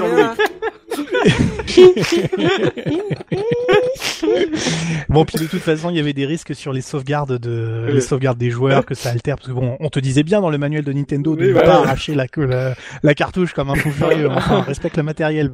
Mais, mais ça, ils l'ont pas fait pour la version Xbox Live. Et ce bien justement, ils l'ont rétabli pour la version XBLA. Si tu possèdes les deux versions euh, du jeu, en fait, tu peux faire ce système où en gros, bah, l'information est stockée sur ton disque Mm. dur et c'est checké au moment où tu lances le deuxième jeu. Donc là, ça, ça marche un peu mieux. Et donc, ils avaient notamment à l'époque où ils ont annoncé qu'ils allaient relancer euh, Banjo- les, les, les deux premiers banjos sur le XBLA, ils avaient teasé ce stop and swap qui était un peu dans les légendes urbaines de Banjo Kazooie, parce qu'à l'époque, tu finissais le jeu, Hmm. T'avais vu cette clé, tu voyais cette fin secrète, tu dis, on va peut-être essayer d'y aller, on va peut-être pouvoir y aller et tout, il y a peut-être moyen d'accéder au truc. Et là, c'est là où ça devient encore plus drôle, c'est que ils avaient prévu, du coup, pour débugger le jeu, des codes dans ce fameux château de sable dont on n'a pas parlé dans le, le niveau des pirates, où tu peux rentrer un code en appuyant sur les lettres une après l'autre en faisant des attaques rodéo au sol. Au passage, le système le plus chiant du monde pour rentrer un code, hein, parce que il faut te déplacer sur un grand damier assez long- lentement, tu glisses un peu, donc en plus tu vises pas forcément bien la case, etc. Eh bien, tu peux débloquer les deux œufs en question et la clé euh, grâce à des codes. Donc ça, c'est des codes qui sont euh, qui sont disponibles. Donc les, les, les objets ne font rien, bien évidemment, il se passe rien. Mais du coup, dans la perspective de chercher, les gens qui avaient des Game Shark à l'époque ont pu trouver quels étaient les autres codes qui étaient autorisés. Mhm. Parce que dans le jeu, tu as des codes offerts par les dans des, des espaces secrets pour doubler le nombre d'œufs que tu as, le nombre de plumes, etc. Mais tu avais des codes de débugage, c'est-à-dire qui étaient vraiment donnés de l'invisibilité, de l'infini, ouvrir des portes euh, alors que t'as pas le nombre de notes, euh, ouvrir des mondes alors que t'as pas les pièces de puzzle, etc. Et ces codes-là sont tagués en fait Gruntilda. Si tu rentres plus de deux codes Gruntilda, Gruntilda arrive et il y a une animation spéciale et elle te dit je vais effacer ta sauvegarde parce que là tu triches, c'est interdit. Et donc tu as une image spéciale et en fait ce qui se passe, elle te dit ça et après tu continues à jouer et dès que tu meurs ou que tu quittes le jeu, ta sauvegarde est effacée. et donc elle est effacée euh, Gruntilda euh, vraiment en mode euh, euh, voilà, moi je joue, je suis je suis sérieuse et on et on, et on déconne pas dans mon jeu s'il vous plaît quoi. Donc euh. C'est clair. Ah, elle déconne zéro, Gruntilda. Waouh. Ah, c'est cool. Mais Enfin, c'est- c'est cool. Si tu l'as expérimenté, quoi. Non, bah bon, après euh, faut y aller hein, parce que pour trouver les codes en question, alors, je te ferai enfin les codes en question. Déjà les codes de base de au Lego du jeu sont assez longs, c'est sur une quinzaine de caractères. Là, on parle d'une Oh. phrase entière sur 45 caractères quoi. Donc c'est vraiment dégueulasse à rentrer. Quoi. Mais bon, tu te dis on sait jamais. Méfiez-vous d'ailleurs si vous voulez le faire sur la version XBLA, là c'est carrément ça vous de- déconnecte du, du classement en Ça vous rend, C'est-à-dire ça là vous ça rend vous Ça votre te banne à vie du XBLA. c'est- c'est- C'est ça. voilà. Mais en tout cas, c'était, enfin, moi, je trouve que c'est plutôt cool parce que c'est, enfin, voilà, c'est un peu l'époque un peu expérimentation où on essaye des trucs un peu drôles. C'est pas, avec le recul, c'est pas forcément très, très malin, mais c'est quand même, c'est quand même sympa. Rare, ils ont un bon passif avec les codes. Hein. GoldenEye, c'était sympa aussi, tous les codes qu'il y avait. Enfin, Oui, le- tous les cheat codes à Euh, débloquer en faisant les niveaux assez vite, ouais, c'était vraiment, ça, c'était vraiment ont cool. toujours ouais. été Ouais, ouais. avec ça. Bon, il y a beaucoup de, de choses qui ont été, euh, comme je disais, donc qui ont été sorties du jeu, donc on va on va pas les détailler toutes. Un truc qui est hum, qui est rigolo, c'est euh, le fait que les voix, en fait, vous savez, les fameux borborithmes qu'on entend euh, pour chaque personnage du jeu, en fait, c'est c'est soit Chris Sutherland, soit Grant Kirkhope qui les ont fait, et ils ont juste fait varier la vitesse de leur voix pour pour pouvoir faire des voix différentes. Donc typiquement Clanker, c'est banjo au ralenti. La, la, le voix, le gros requin métallique, c'est euh, voilà toujours pour ce problème d'espace dans la cartouche parce qu'il n'y avait pas assez de place. Et pourquoi est-ce qu'il n'y avait pas assez de place? Punky nous en a parlé un petit peu, euh, euh, un petit peu tout à l'heure. Ils ont utilisé un système un peu spécial pour pour les pour les personnages en fait, où ils ont ils sont descendus à un niveau de de, de, texturing le plus bas possible qui était autorisé en multipliant les petits, euh, les toutes petites textures pour faire des personnages très détaillés. Et à l'inverse, pour les tous les décors euh, du jeu, ils ont pris la taille maximale autorisée par la console. D'accord. Alors le résultat, bon, on en a discuté, pas forcément euh, extraordinaire face au passage du temps, mais surtout ce qui est important, c'est que ce système-là, c'est vraiment rare qu'il a inventé et personne ne l'a ne l'a réutilisé par ailleurs. On se demande bien pourquoi. N'empêche que moi je trouvais que ça faisait des personnages sympas. Bref, le Karma il a repris ça pour les méga textures de Raid après. Puis lui aussi a arrêté, il a sombré dans la dépression, il est passé dans la VR. Mais du coup, ça a créé en fait un, ça a créé des problèmes de fragmentation, donc ils ont dû développer un, développer un petit programme maison pour pouvoir le faire tourner correctement. Et c'est ce petit programme maison que les émulateurs effectivement n'arrivent pas à reproduire aujourd'hui ou n'arrivent à reproduire que partiellement. Et c'est ce qui fait que quand on joue sur un émulateur à Banjo Kazooie, bah on n'a pas exactement tout ce qu'on, tout ce qu'on hein. souhaite avoir. Donc c'est pour ça que la version XBLA reste Mm. reste plus plus jolie aujourd'hui à, à étonnamment, regarder. ça. étonnamment, il y a que la Xbox première du nom qui émule très bien Banjo et Kazooie. Je saurais jamais pourquoi. Comment ça? C'est-à-dire? Bah l'émulateur, euh, bon c'est du c'est du crack, hein, c'est pas très légal, mais euh, Hmm. le- l'émulateur qui euh, que tu peux lancer avec la, la première Xbox, la Xbox originale, Ah, oui. l'émulateur Nintendo 64 émule vraiment très très bien Banjo et Kazooie et même tout ce que les, émula- les émulateurs PC ont du mal à faire, genre les transitions, euh, pièces de puzzle. Ah ça j'ignorais, etc. tu vois. Donc si j'y joue sur la Casebox, euh, donc la Ah, Xbox euh, craquée, sur la un 64, très ça devrait bon passer. rendu. Un très très Ok. bon rendu. Ok, bah, je, je, je, je l'ignorais. Alors le, le- un, un autre point rigolo dans, dans ce qui concerne la création des personnages, on a en fait donc comme je l'ai dit, on a il y a le projet Dream dont j'avais parlé, le RPG sur sur STES, et en fait le, le scénario de ce RPG était d'une originalité folle, puisque votre sœur était enlevée euh, par un grand méchant, et votre sœur en fait s'appelait Piccolo. Oh. Et c'est pour ça que, en fait, euh, Tootsie a, un- a cette petite flûte, parce que le piccolo est une petite flûte, si vous l'ignorez, et euh, que c'est pour ça que c'est son instrument à elle. En fait, c'était juste la, re- la reprise du design qu'ils avaient pour le pour le projet le projet Dream. D'accord. Et là où ça devient rigolo, c'est qu'en fait, le, le personnage de Banjo au départ devait être tout seul, et euh, il se trouvait juste qu'ils n'arrivaient pas à animer le certains certains mouvements qu'ils avaient en tête. Donc ils se sont dit, il va lui falloir qu'on lui rajoute des pattes à un moment donné. Donc on peut pas rajouter des pattes comme ça à un ours, sinon il ressemble plus à rien. Donc on va faire sortir les pattes d'un sac à dos. Et puis finalement, on pourrait aussi faire sortir la tête, et c'est comme ça que Kazooie est né. Et en fait, ils ont travaillé presque un an avec uniquement Banjo, Ouais. avec des espèces de, de, de textures un peu bizarres, avec des, des pattes qui sortaient du sac, euh, sans, euh, sans représentation directe. C'est, ça, ça, ça doit être... euh, J'imagine l'accouchement d'un Ouais, oiseau un T'imagines, t'imagines vois, la genre, terreur chez Timmy si ça avait été ça Oh putain, mais elle est tombée. euh, Donc il y, avait il y avait pas mal de trucs. Il y a des bon après il y a des petites anecdotes rigolotes. Il y a notamment le Soubi s'est tout à l'heure de l'écran de sélection des sauvegardes. Mhm. Il y a à peu près une chance sur 20 que vous ayez une animation secrète quand vous quand vous sélectionnez votre euh, Oh. votre votre jeu. Donc par exemple si on prend la sauvegarde du lit, bah normalement euh, Banjo se réveille et puis il fait un euh, ah comme ça pour dire euh, c'est cool on y Oh, va. tu fais trop bien le Mais je Banjo. sais, je fais Ouais, trop bien, mais je faisais rire ma soeur avec ça, qu'est-ce que tu crois C'est normal. Et en fait, il y a une chance sur 20 qui se casse la figure et qui tombe derrière le lit, voilà. Ou, euh, sur la rocking chair, c'est pareil. Et sur la Hmm. troisième, en fait, il y a, il est, il est en train de jouer avec une Game Boy. Et le, le petit easter egg qui peut tomber, ce sont les sons de Donkey Kong euh, Land sur Game Boy, en fait qu'on qu'on- qu'on peut entendre. Et donc on peut identifier le, le jeu. C'était la cartouche jaune banane qui existait sur euh, sur la Game Boy. Et on- c'est les sons du jeu que, que- qui étaient développés par Rare à l'époque qui, euh, qui qui peut euh, qui peut qu'on qu'on peut entendre quoi. Donc ça c'est c'est assez sympa aussi. Une petite surprise. Ouais, les petites surprises sympathiques euh, qu'il y avait. Et euh, après, il y a bon des, des anecdotes qui sont peut-être un peu moins intéressantes, mais bon, il y avait quand même un, un, un, truc un truc rigolo. Dans les features qui étaient euh, qui étaient prévues, il y avait un mode multijoueur euh, donc qui est apparu dans Banjo Tooie, mais il y en a un qui est assez rigolo qui s'appelait Bottles Revenge. Donc Bottles c'est la taupe à lunettes euh, qu'on a évoqué qui nous donne les qui nous donne les pouvoirs et donc en fait c'était c'était un mode de versus dans lequel on jouait Banjo normalement euh, qui qui faisait le qui faisait son son, aventure. Et Bottles en fait c'était juste un- on avait juste un comment un, un viseur qu'on pouvait déplacer sur l'écran et on pouvait posséder les monstres qui, qui passaient là et les contrôler pour perturber le joueur qui était en train de faire l'aventure. D'accord. Et en fait, ils ont pas réussi à, ils ont, ils ont, ils ont fait euh, un truc assez complet. hein. C'est-à-dire qu'ils ont fait les animations, ils avaient prévu, euh, ils avaient prévu, enfin, tout, tout était terminé. Encore une fois, faute de place, ils ont pas pu le mettre. Et ils ont recyclé ça en fait dans le mode multijoueur de Perfect Dark.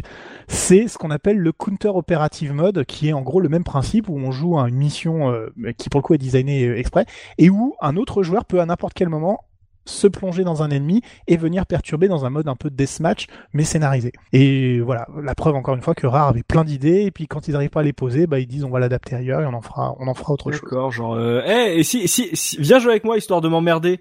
Viens, viens, comme ça, ça Mais me pose, me En, pose- en lisant ça, tu sais, en apprenant ça, moi, je pensais à Super Mario Galaxy, tu sais, où t'as l'espèce de mode où tu peux venir aider quelqu'un simplement en pointant un, Oui, un truc sur l'écran pour lui ramasser des, ouais, tu l'aides et tout, mais tu sais, mais genre c'est- vachement limité. Là, non, c'est là tu viens carrément l'emmerder, quoi. Tu vois, c'est ça, c'est. Oui, non, mais là, c'est c'est- Watch Dogs. C'est Watch Dogs. C'est tu te connectes sur la partie de quelqu'un pour le pirater, tu vois.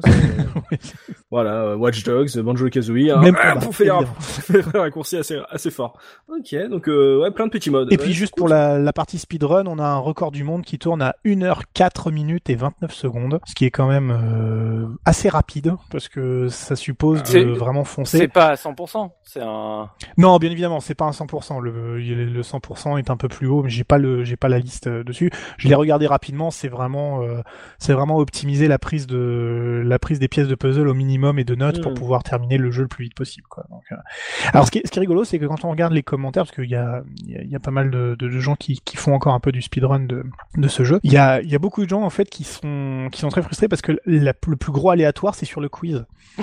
C'est là où il y a Bah le, la, vraiment la possibilité de, de, de perdre une run simplement parce qu'on tombe sur des questions qui mettent plus de temps à afficher les réponses que d'autres.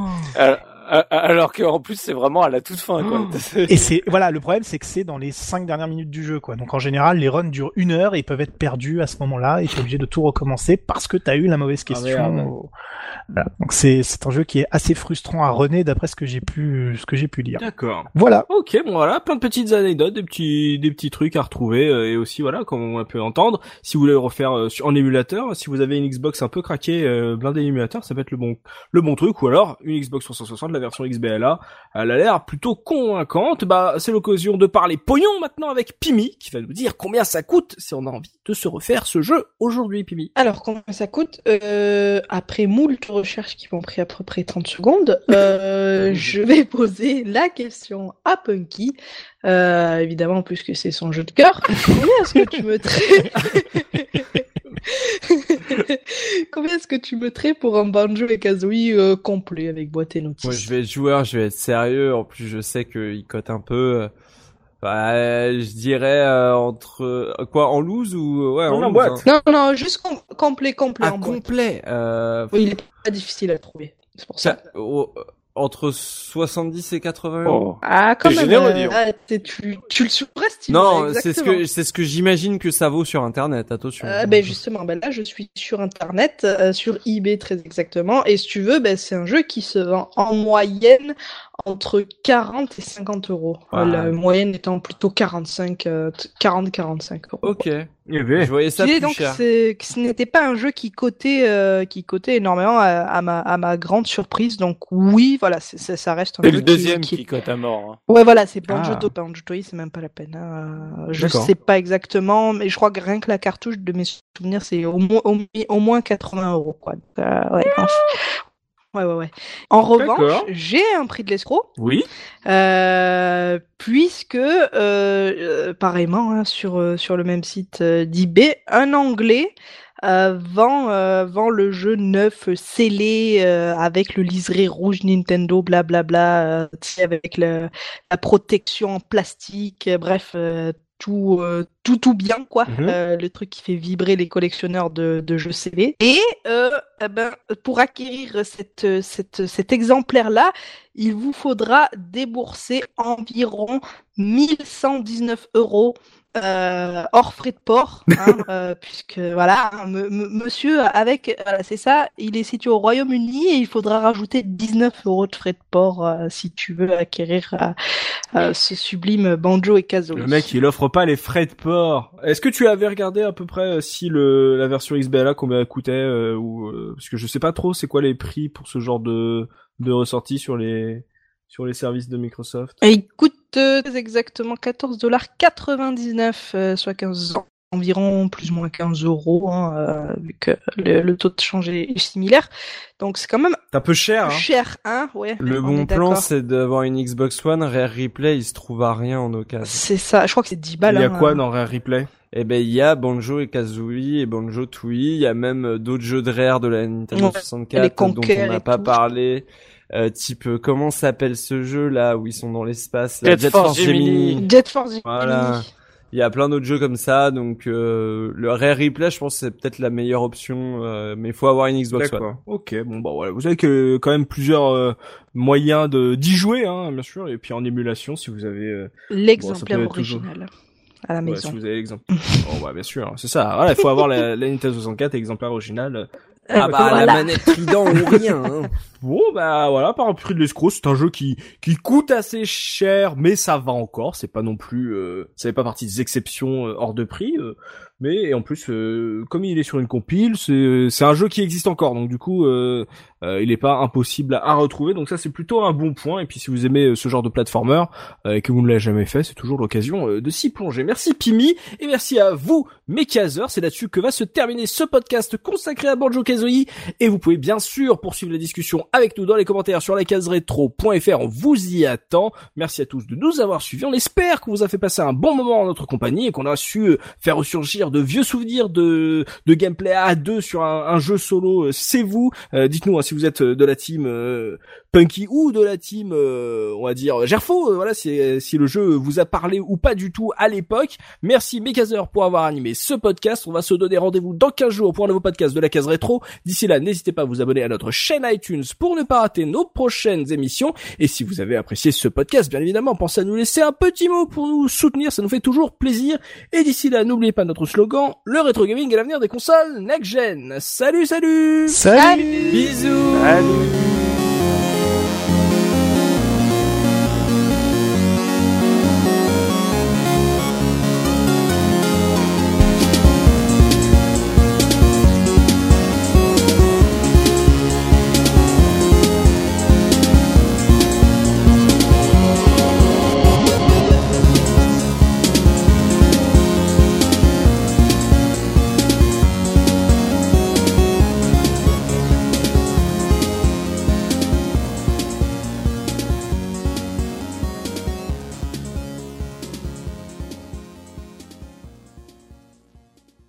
La bite.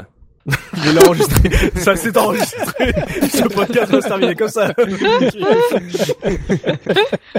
ok, on est parti. Ok, tout le monde est prêt?